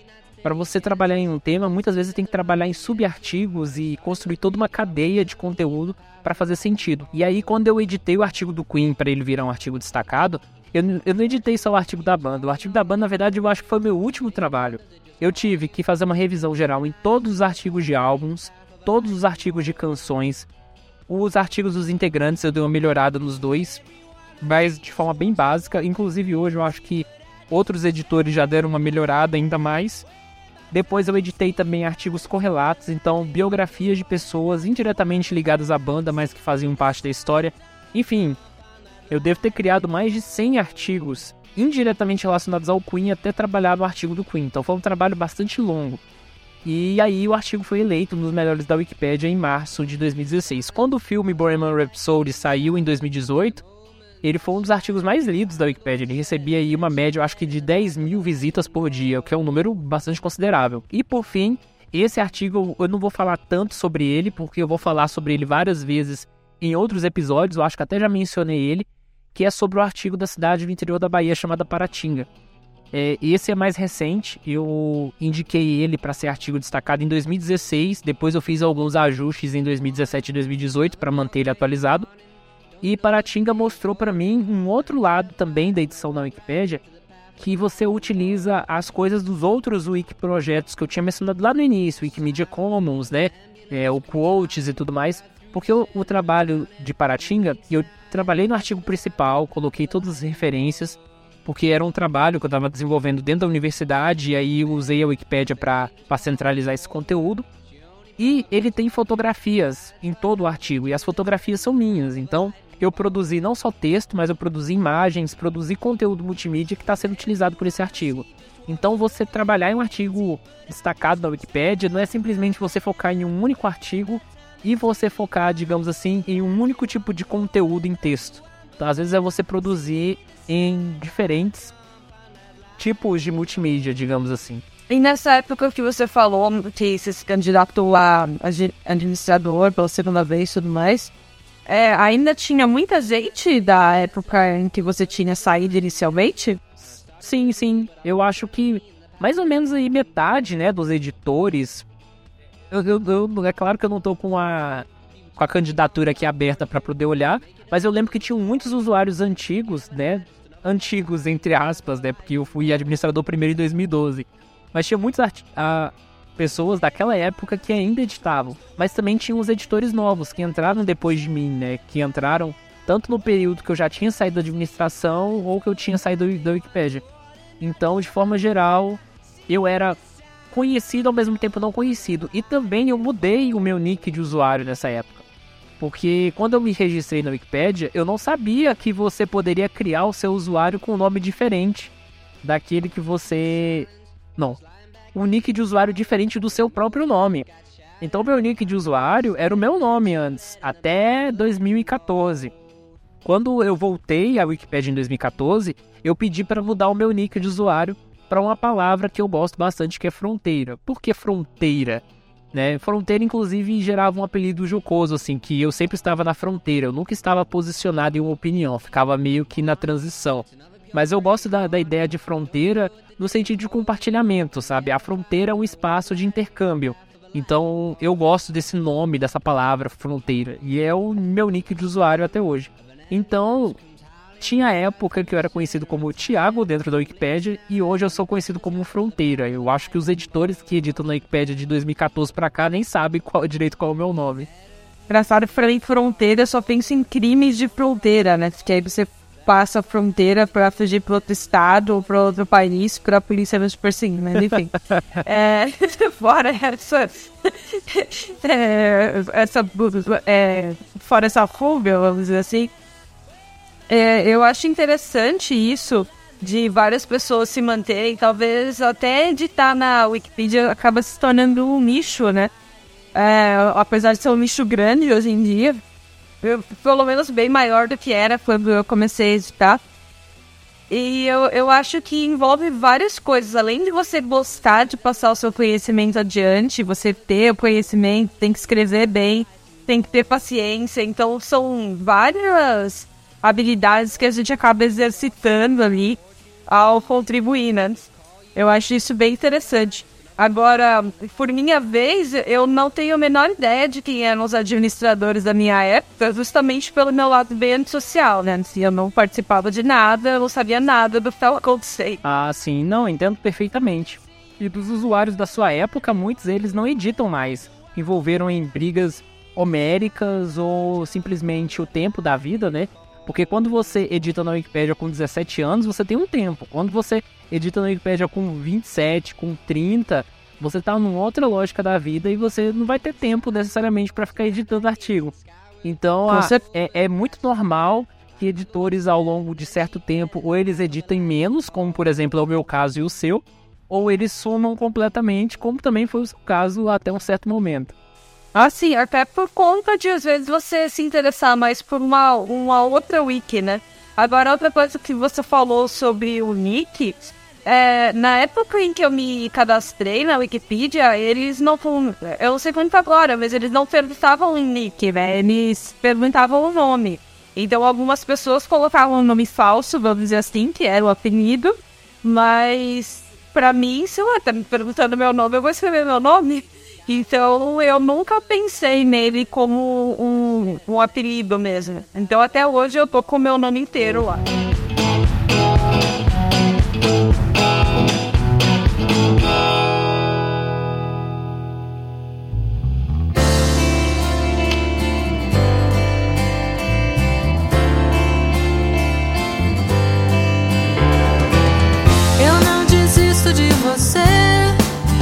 Agora é interessante a gente falar sobre algumas coisas mais técnicas do ambiente interno da Wikipédia, regras, políticas, para as pessoas entenderem mais ou menos qual que é o nível de seriedade da Wikipédia, né? E eu posso dizer que a principal política da Wikipédia, aquilo que rege todo o conteúdo, é um conceito chamado verificabilidade. Qual que é o conceito da verificabilidade? É basicamente o seguinte: tudo aquilo que for mencionado, que foi escrito dentro da Wikipédia, deve ser sustentado por fontes fiáveis, independentes do tema tratado e que devem estar disponíveis para serem verificados. Então vamos supor, por exemplo, você está escrevendo um artigo sobre alguma coisa e você tem o um livro que você escreveu aquilo. Esse livro é uma fonte fiável independente e você está citando isso como conteúdo. Mas vamos supor que esse livro não é verificável, você não consegue achar ele com facilidade para as outras pessoas acessarem. Então, ainda, apesar dessa fonte ser fiável e ser uma fonte utilizada dentro da Wikipédia, ela ainda não é o ideal. O ideal é que tudo que você cite as pessoas possam verificar para ver se é realmente confiável. então, assim, a, a, o princípio geral sobre a Wikipédia, que a gente pode dizer assim, é claro que está fora do, de uma coisa chamada cinco pilares da Wikipédia, mas enfim, é uma das regras que pode dizer que diz respeito diretamente à confiabilidade do próprio projeto. E eu posso dizer também que a partir desse conceito de verificabilidade, a gente pode dizer que a Wikipédia, à luz do método científico, é como se fosse um grande agregador de revisões bibliográficas. Então, nada que você cria na Wikipédia é novo. Você sempre escreve a partir de algo que já existe. Inclusive, você não pode usar fonte, fonte de pesquisa inédita. Você tem uma pesquisa nova, você tem alguma coisa, algum conceito novo, você tem que esperar esse tema ser corroborado por outras fontes até você falar sobre ele. Não dá para falar de um tema 100% novo como se fosse uma, uma pesquisa inédita. Nossa, eu não sabia disso aí também não. As fontes ideais para você usar são fontes secundárias e terciárias, porque elas são baseadas em outras fontes. Então isso significa que já há um distanciamento muito mais específico para você trabalhar esse conteúdo. Já as fontes primárias você pode até usar, mas é bom evitar porque nem sempre elas são corroboradas, pode ter algum erro, e, e, enfim. Então, assim, do ponto de vista teórico, a Wikipédia tem um rigor muito grande com relação a fontes e tudo mais, mas nem sempre, historicamente, essa rigidez foi estabelecida e até hoje ainda tem uma certa, um certo grau de flexibilidade, mas esse é o, a diretriz, é a meta que a gente quer caminhar dentro de como comunidade. E aí, quando a gente fala de citar referências, também tem uma outra questão que a Wikipédia, entre aspas, elas. Não entre aspas, mas literalmente, eu acho que isso é algo utópico, mas ela quer alcançar um ponto de vista neutro sobre as coisas, uma visão de imparcialidade. E a gente sabe que imparcialidade é um conceito meio utópico. Mas se você puder aplicar isso em termos de linguagem, a Wikipédia tem esse rigor. Então, por exemplo, todo artigo que é estruturado, ele tenta manter diferentes pontos de vista que são corroborados por fontes. E isso basicamente por um motivo, por uma questão educativa, né? Especialmente em temas controversos. Mas quando o tema controverso é algo negativo consensual, os artigos eles seguiam a partir da noção acadêmica, a partir da noção científica que se tem das coisas. Então, por exemplo, você não vai abordar o lado positivo do nazismo, porque tem gente que é a favor do nazismo. Né? Então, assim, o nazismo ele é visto como algo negativo, é consensual, podemos dizer assim, entre a maioria das pessoas. Então, a abordagem de nazismo que se vai ter na, na Wikipédia provavelmente é uma linguagem que já caracteriza ele como algo negativo. Então, isso é, é o diferenci a diferenciação. E aí eu quero citar um caso do artigo sobre a ditadura militar no Brasil.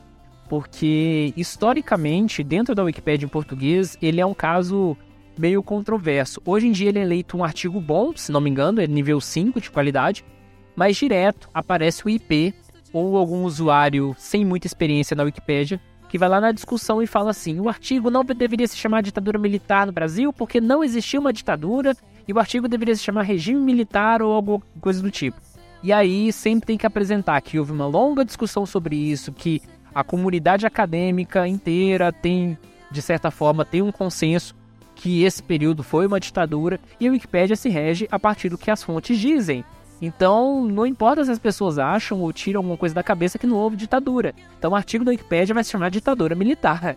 Né? Então, tem essas, essas coisas assim. Então, a gente tenta adotar um ponto de vista neutro, mas a gente não nega, não nega, digamos assim, a ciência ou a história para poder ficar agradando o, o ponto de vista que as pessoas acham que seja neutro. E aí, um desses exemplos de você mostrar opiniões com distanciamento, que eu posso utilizar a partir do, daquilo que eu edito, são os artigos sobre música. Então você vai abrir um artigo sobre um álbum famoso, você vai encontrar geralmente uma seção chamada recepção da crítica.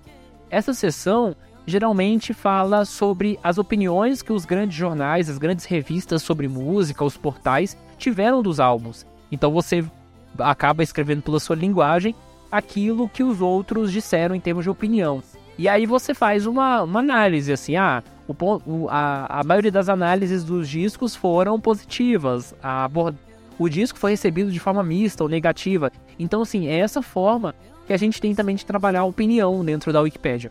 E, por fim, se eu for falar também de questões internas da comunidade, nós temos visões muito diferentes das pessoas com relação àquilo que deve existir ou não existir na Wikipédia se a gente tem um mundo do ponto de vista político que as pessoas, ainda mais hoje em dia, nesses conflitos políticos muito grandes, existe um racha entre direita e esquerda, digamos que a Wikipédia tem a sua direita e esquerda também em relação à questão de artigos.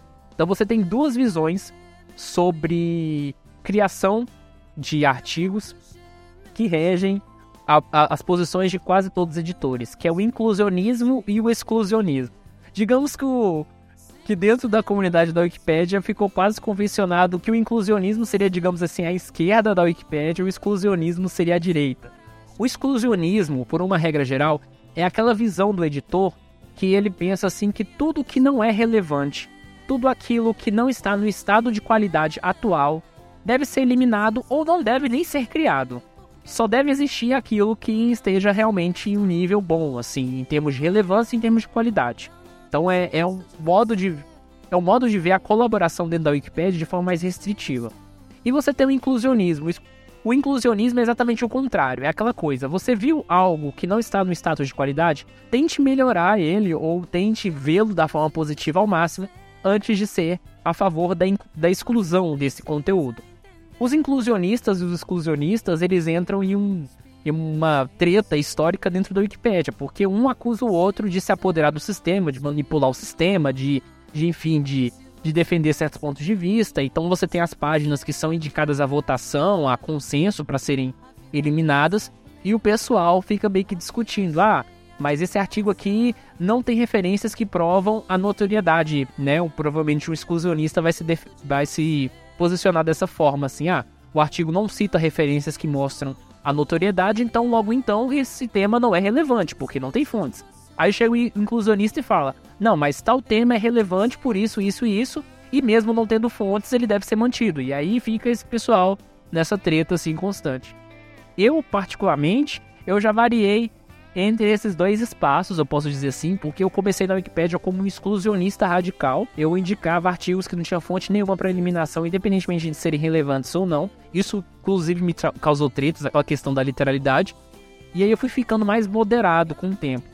As pessoas dentro da Wikipedia hoje me consideram um inclusionista, mas eu não me considero um inclusionista, até porque inclusionistas raramente ficam nos processos de eliminação e eu fiquei, digamos assim, um ano como eliminador eliminando todos os artigos que tinham na uma das categorias, então eu apagava quase tudo, assim, sem dó, e inclusionistas não têm muito dessa posição, mas são formas diferentes, filosóficas, de se ver o conteúdo da Wikipédia. Digamos assim, a Wikipédia precisa chegar em tal status de qualidade E como é que a gente vai chegar a partir disso? A gente vai, a, vai chegar nisso sendo restritos com relação à quantidade para se ter uma boa qualidade, ou a gente vai tentar melhorar ao máximo e ter paciência que isso vai chegar algum dia ao estágio de qualidade. Então é isso que é exclusionismo e inclusionismo. Uma, é o tipo de de guerra conceitual em que eu nunca tinha me envolvido. Né? E, e, eu acho que isso depende muito de como você vê a Wikipedia, porque quando eu comecei a editar, a ideia era ter. É, a ideia era focar na quantidade, né? Então, quanto mais artigos se produzisse, melhor. Tanto que não tinha essa questão da verificabilidade. E isso fazia com que, apesar da gente ter uma quantidade de conteúdo, ele não fosse muitas vezes levado a sério. Por outro lado, se você tiver menos conteúdo, mas um conteúdo muito confiável, é, eu até imagino que a, o crescimento desse conteúdo ao longo do tempo ele se torne mais sustentável, né? Porque as pessoas talvez tenham mais interesse em ir lá colocar algo de qualidade, não só escrever algo de qualquer jeito, largar e ir embora. Faz sentido. Eu não desisto.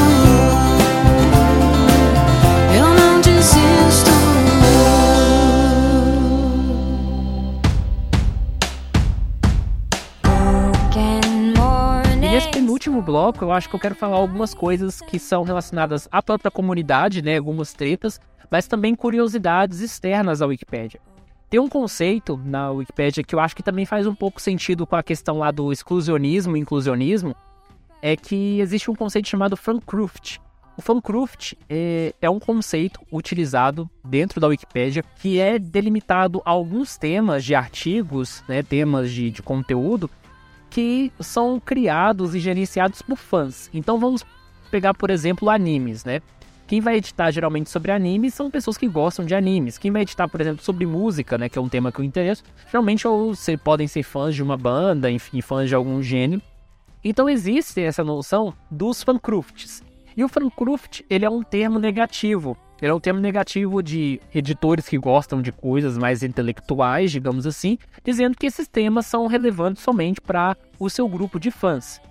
E aí existe uma certa tensão entre esses usuários que, que editam por esses temas de gosto, porque eles se sentem às vezes desvalorizados, eles se sentem menosprezados por esses editores mais experientes ou que gostam de editar, por exemplo, sobre história, aviação, astronomia, né? E aí, no fim das contas, sempre tem um pouco dessa tensão. Acho que hoje em dia, até que não há tanto comentário jocoso, negativo, mas em 2012, 2011, que é essa época que eu editava, tinha uma, uma visão meio preconceituosa, sabe? Com artigos que fossem relacionados mais a entretenimento. E eu acho que isso diz muito respeito também à questão do exclusionismo e inclusionismo.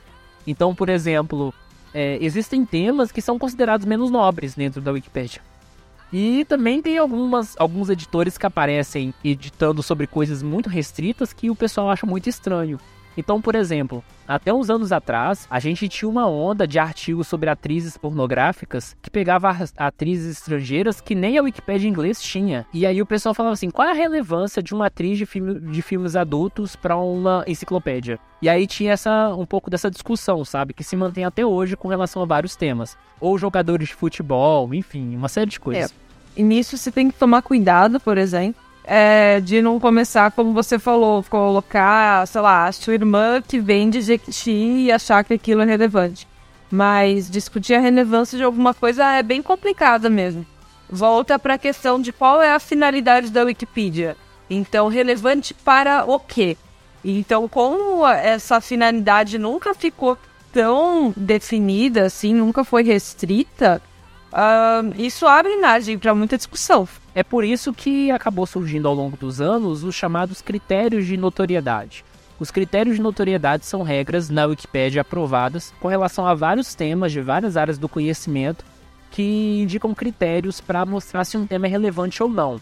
O critério geral para tudo diz que um tema é relevante se você tiver várias fontes fiáveis independentes fora do tema que mostrem a notoriedade desse tema. Então vamos supor que existem 10 referências que mostram que o tema não só existe, mas é importante. E aí isso a, notoriedade está comprovada. No entanto, como o conhecimento humano ele é quase infinito e existem várias áreas e sub-áreas, os critérios de notoriedade acabam não conseguindo digamos assim, abarcar tudo. Então você acaba usando alguns critérios mais gerais e mais próximos para isso. Mas é claro que as pessoas têm interpretações diferentes do que, o, do que é notável ou não. Então, às vezes, alguém fala que vai que alguém se posiciona a favor da eliminação, dizendo que as fontes não indicam que tem relevância. E pode aparecer alguém em seguinte falando que as fontes indicam relevância. Aí você tem um pouco dessa tensão. E aí eu queria falar um pouco também sobre a leitura que a imprensa faz da Wikipédia, porque as pessoas, não só popularmente, mas também como a própria imprensa, interpreta a Wikipédia como se ela não fosse uma enciclopédia, como se ela fosse um repositório de perfis de famosos, sabe? Então é muito comum você pesquisar, você fazer uma busca usando o Google, usando a palavra perfil e Wikipédia, e você vai ver um monte de grandes jornais e, publicações jornalísticas falando, por exemplo, de algum famoso. Ah, é perfil de famoso tal é vandalizado e coloca uma frase, sabe? Primeiro que é uma coisa assim totalmente idiota para ser noticiada, porque vandalismos ocorrem o tempo todo na Wikipédia e às vezes eles não duram nem 5 segundos. E aí alguém lá da imprensa resolve escrever um artigo, uma notícia sobre um ataque que durou 5 segundos e que não teve relevância quase nenhuma, sabe, no artigo de alguém. E ainda chama isso de perfil. Não, toda entrada que tem na Wikipédia se chama artigo ou verbete. Verbete é exatamente esse termo que é utilizado para uma entrada que tem dentro da enciclopédia, né? O tema que é abordado na enciclopédia. Então você não tem perfis na Wikipédia, porque a Wikipédia não é uma rede social. A Wikipédia é uma enciclopédia e o seu conteúdo são verbetes. E aí, as pessoas ainda têm essa noção de que a Wikipédia é um ambiente não confiável, que é uma terra sem lei, que é instrumento político. E isso me lembra muito a entrevista que o, o nosso atual presidente, Jair Bolsonaro, deu no Roda Viva, julho de 2018. Porque o apresentador Ricardo Lessa, em um certo momento, ele citou a Wikipédia é, porque o artigo do, do Jair na Wikipédia citava ele como uma figura controversa, o que eu acho que, independentemente das pessoas serem a favor ou contra ele, é meio que claro, ele é uma figura controversa, até porque não há um dia que as pessoas não fazem discussões acaloradas né, sobre ele e etc. E aí as pessoas começaram a fazer piadinhas, falando assim, ah, o Roda Viva usou a Wikipédia como, como citação, como se a Wikipédia não tivesse confiabilidade nenhuma, né? Então acho que esse é um exemplo muito claro de que a leitura social que as pessoas às vezes têm da Wikipédia é meio distorcida. As pessoas usam a Wikipédia às vezes como referência para saber sobre certos temas, mas não levam a Wikipédia numa confiança o suficiente para poder a, não verem como um absurdo um apresentador de TV citar ela. E aí um caso muito notável também da Wikipédia como espaço de tensões políticas, sociais e, e tudo mais são as vezes em que pessoas biografadas na Wikipédia elas se sentem ofendidas com algum tipo de conteúdo e elas entram com um processo contra. Então, por exemplo, em 2012, a gente teve um caso muito emblemático que envolveu o ministro do STF, Gilmar Mendes. Tinha um editor da Wikipédia, que ele era de Brasília, estudava na UNB, e aí ele pegou várias matérias que saíram em alguns, algumas publicações jornalísticas, se não me engano, da Carta Capital, porque tinha denúncias, né, que foram feitas contra o ministro. E aí ele publicamente disse que a Wikipédia estava estava sendo aparelhada e sendo partidarizada. E aí ele disse que o artigo dele estava sendo alvo de ataque ideológico, né? E aí ele começou a alterar o próprio artigo dele, se não me engano, lá de dentro mesmo do STF, e tirando as informações negativas sobre ele e deixando só as positivas. E isso foi obviamente revertido pelos usuários, principalmente por esse usuário, que eu não vou citar o nome dele porque né, não vale a pena expor ele aqui. E aí o Gilmar Mendes entrou com um processo diretamente sobre ele, sabe? E aí a comunidade da Wikipédia teve que alguns editores, né, ajudar financeiramente para arrumar advogado, porque era um absurdo. Você imagina, você é um estudante de universidade, você tem 22, 23 anos, e aí o ministro do STF te processa com um cara extremamente poderoso porque você colocou no artigo dele dentro da Wikipédia informações que são sustentadas por fontes citadas e ele te processa porque ele não gostou disso. então foi um caso muito complicado. E como nota? E aí que o Gilmar Mendes perdeu. Ainda bem, né? Ainda bem. E aí, isso também faz um link com uma política da Wikipédia chamada biografia de pessoas vivas. tem uma regra no Wikipedia que toda vez que você vai escrever sobre pessoas vivas, algo que seja controverso ou não, você tem que ter um cuidado redobrado com fontes. Porque todo conteúdo difamatório que tiver e não tiver, digamos assim, uma sustentação em fontes, né, o que for considerado difamatório, é um argumento possível para que pessoas entrem em um processo contra a Wikipédia. E aí isso cria um problema muito grande, né, financeiro para um projeto que é sem fins lucrativos. Você vai falar alguma coisa? Não, pode continuar. Eu tava só pensando no caso do Gilmar Mendes. E aí, fora disso, eu quero falar sobre um tema muito rapidamente, mas aí quem tiver interesse depois pesquise, que na Wikipedia a gente tem um problema muito sério com relação à comunidade de usuários, chamado Sock Puppet. O Sock Puppet é basicamente o fake, né? Um usuário, para manipular o sistema, ele cria várias contas, ele se comporta de forma diferente, como se ele fosse um usuário novo, e ele vota, digamos assim, de forma numerada em várias votações, ou ele já é um usuário banido e ele volta para a Wikipédia usando outro nick de usuário para poder burlar o bloqueio. E isso é um caso complicado, porque você tem vários casos famosos de sock puppets. Eu não vou mencionar nenhum aqui porque eu não vou dar publicidade para para picareta, né, digamos assim. Mas essas pessoas envolvem às vezes pessoas físicas ou às vezes envolvem empresas por trás disso, sabe, que querem lucrar com a Wikipédia, que querem usar a Wikipédia como trampolim para alguma coisa. E é tão complicado que os verificadores de contas, aqueles caras lá que tem o cargo, eles têm que trabalhar durante um longo tempo, um tempo que eles deveriam investir em artigos, para ficar, digamos assim, patrulhando e perseguindo, digamos assim, entre aspas, esses usuários que estão quebrando as regras. Então, isso também é um problema dentro da Wikipédia e, por enquanto, a gente não tem muitas soluções, não. E, por fim, quando a gente fala também sobre poder, sobre IPs e tudo mais, em 2014 teve uma notícia que tem uma conta no Twitter, que se não me engano existe até hoje, que ao utilizar os, os IPs de contas não registradas na Wikipédia, mostra se alguém dentro do governo, dentro do, do Congresso, editou algum artigo na Wikipédia. E aí direto sai alguma notícia bizarra, né? Que, sei lá, uma, alguém dentro do Congresso editou artigo sobre bolo, ou editou artigo sobre a Gretchen, enfim. Tudo que for direcionado a um IP que está dentro do governo, que não for uma conta registrada, é noticiado por esse, por esse robô, digamos assim, que tem uma conta no Twitter. E é administrado por um usuário da Wikipedia. Mas qualquer edição não precisa ser uma edição relevante. Qualquer edição. Aparece lá, digamos assim, forma automática já. Mas qual a finalidade? É de, é de certa forma também, eu acho, de mostrar o que, que tem sido relevante para os congressistas e para as pessoas que são membros do governo. Porque a pessoa usar a internet do, do, do espaço público para editar sobre algum tema específico, né, indica algum posicionamento. Porque, por exemplo, recentemente saiu uma notícia de que alguém dentro do próprio governo, dentro do, do Congresso, enfim, editou o artigo sobre a ditadura militar mudando para regime, sabe? Então, assim, às vezes saem uns furos desses, sabe? E aí acho que a gente pode fazer, fechar, né? Como colaborar com a Wikipédia?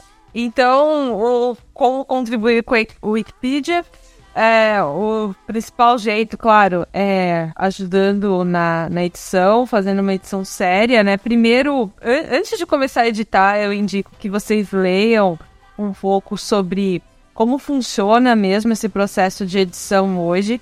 Eles estão bem mais organizados, então existem os links de apoio, tanto para você aprender um pouco mais sobre o código, mas sobre essas regras mesmo de referência e tudo mais, para evitar que você faça como eu fazia na época que era tudo uma zona, então que simplesmente chegava lá, digitava alguma coisa e partia pro próximo sem verificar nada. É, Lembre-se que existem as outras Wikipedias mais de nicho, caso você tenha interesse, mas também não se esqueça do que eu estava falando mais cedo, de que eu cheguei a editar uma Wikipedia mais de nicho e acabei perdendo muitas das minhas informações quando ela foi descontinuada, né? Então, é, é uma coisa que é bem chata, porque eu investi muito, muito tempo naquilo. Então, muito, muito tempo no sentido de meses e meses trabalhando por dias e dias. Então, se você tiver mesmo afim de fazer alguma coisa, é legal tentar abordar os vários assuntos ou os vários domínios diferentes.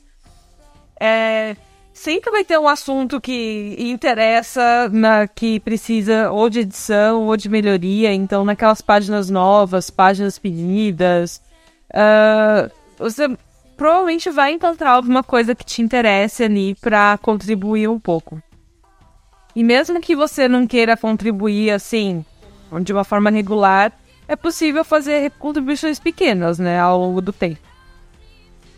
E você pode escrever sobre o tema que você quiser, né? Então, por exemplo, você tem a Thaís, que escrevia sobre astronomia, tem eu que já escrevi muita coisa sobre música e geografia, e tem o Pedro, que participou do nosso episódio sobre Paul McCartney, que foi o episódio da semana passada, que ele entrou na Wikipedia esse ano, inclusive, criando artigos sobre NBA e sobre Paul McCartney. Então, você pode escrever sobre o que você quiser, desde que você saiba aí é, um pouco da questão de referências, enfim.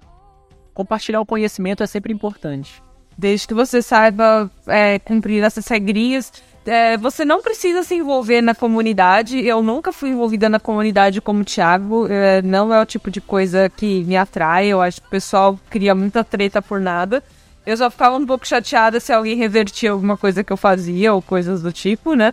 Mas também na época é, era algo mais, mais disperso mesmo. E qualquer dúvida que você tiver com relação ao Wikipedia, envie um e-mail pra gente, para ouvinte.introvertendo.com.br que a Thaís e eu, a gente dá umas dicas aí, dá uma colaborada. É assim, a Wikipédia não é um espaço para construir amizades, tá, pessoal? Então, se alguém quiser colaborar na Wikipédia, mas quiser uma ajuda técnica, a gente dá, mas a Wikipédia não é, digamos assim, espaço para construir amizades. Mas eu tô com o meu nick lá, então se você é um usuário novo e precisa de alguém para dar dicas, para ajudar, eu posso ser uma espécie de tutor, assim, né? A função de tutoria não existe mais na Wikipédia, mas de forma informal dá para fazer isso. Então, enfim, espero que muita gente colabore para a Wikipédia ouvindo o nosso episódio, enfim. Sim, porque muita gente acaba usando o conhecimento que a gente deixa lá, por menor que seja, assim, mesmo que seja algo específico, as pessoas olham e acabam aproveitando em algum momento. Assim como muito provavelmente a maior parte das pessoas que estão ouvindo esse episódio já usaram o Wikipedia em algum momento. E como pessoas né, que têm o diagnóstico de autismo, que é algo bem presente entre o nosso público, eu acho que as pessoas têm hiperfocos, têm temas de interesse bastante específicos e muitas vezes um conhecimento tão estruturado sobre um tema que seria fundamental isso estar compartilhado com o mundo. É, não, não só estruturado, mas que a, gente consegue organizar mesmo, né? Se empenhar em organizar que, tanto as ideias quanto o próprio artigo e o Wikicode, que é o código usado para montar as páginas, mas tipo HTML, sabe? Só que é muito mais simples. É, provavelmente vocês vão achar divertido também. Pelo menos se vocês gostam de ficar observando padrões, é uma coisa que dá para aprender relativo, relativo à facilidade.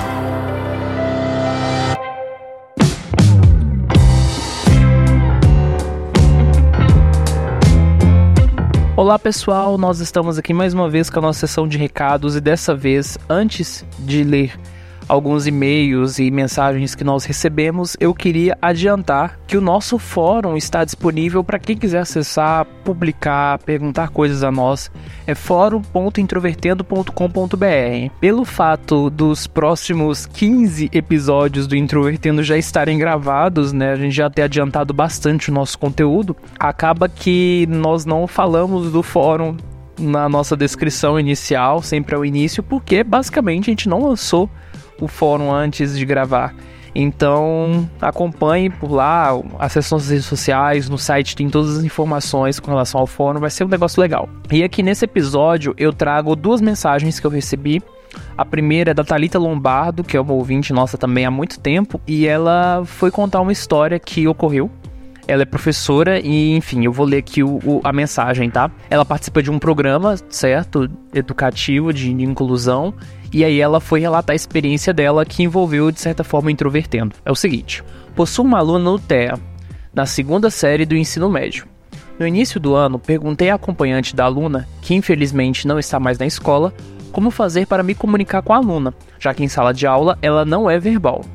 A estratégia que me foi informada e adotada no ano anterior foi o uso de tecnologias. Passei o meu contato do aplicativo WhatsApp e disse para a aluna entrar em contato comigo quando desejar. Na mesma semana, a aluna entrou em contato. possui dificuldade na escrita, mas manuseia bem os outros recursos do aplicativo, facilitando a nossa comunicação com relação aos conteúdos da aula. Como a escola que trabalho não possui sala de recursos e a aluna não tem mais um profissional que a acompanhe, como foi em 2018 e o início de 2019, encontro novamente dificuldades em avaliá-la de forma realmente inclusiva, de maneira que essa inclusão vá além do processo de socialização que corresponde às dificuldades do autista, mas que a inclua no processo de conhecimento efetivo. Na leitura do texto Formação Inicial de Professores de Educação Especial, que está linkado aqui no, no print que ela me enviou, perceba a proposta em quebrar o tabu da relação aluno-portador de necessidade especial versus problema-empecilho. A falta de estrutura e profissionais é um dos principais empecilhos que surge em nosso caminho e, entre aspas, bloqueiam nossas ações de certa forma para alcançar ou iniciar a caminhada pela educação de fato inclusiva. Porém, o ideal é não deixar situações como essas paralisarem toda e qualquer tentativa de iniciar a prática por essa inclusão. Percebo isso ao decorrer da leitura dos textos e da participação nos fóruns. Essa semana percebi a, entre aspas, primeira colheita. Pelo WhatsApp, fiz diversas perguntas à minha aluna diante do que tenho lido neste curso e escutado no Introvertendo, um podcast onde adultos autistas conversam os mais variados temas. Diante das respostas, desenvolvi minha primeira efetiva avaliação inclusiva, que ainda está sendo realizada com a aluna. Com essa atitude, no fim da aula da última terça-feira, no dia 7 de 5 de 2019, a aluna esperou todos os colegas saírem da sala, se dirigiu à minha mesa e fez comentários que remetem que a atitude diferenciada foi percebida e aprovada por ela. E ela disse, entre aspas, Professora, a senhora é muito boazinha comigo. Obrigada. Depois comentou e questionou a ausência da mediadora. Por mais que esse caso seja um curto diálogo, foi a primeira vez desde fevereiro, o início do ano letivo, que a aluna verbalizou comigo. Como professora, foi uma experiência gratificante e motivadora. Eu não tenho nem o que dizer com relação a isso, né? Eu achei muito legal quando ela avisou que ia enviar esse e-mail contando essa experiência e quando a gente construiu Introvertendo, a gente não imaginou que, que ele chegaria em alguns lugares, que ele teria alguns efeitos práticos e, enfim. Vamos seguindo, eu agradeço muito pelo carinho, pelo fato do Introvertendo tá ajudando nessa formação, digamos assim. Espero que a aluna continue a verbalizar contigo. A segunda mensagem foi do Vitor Costa.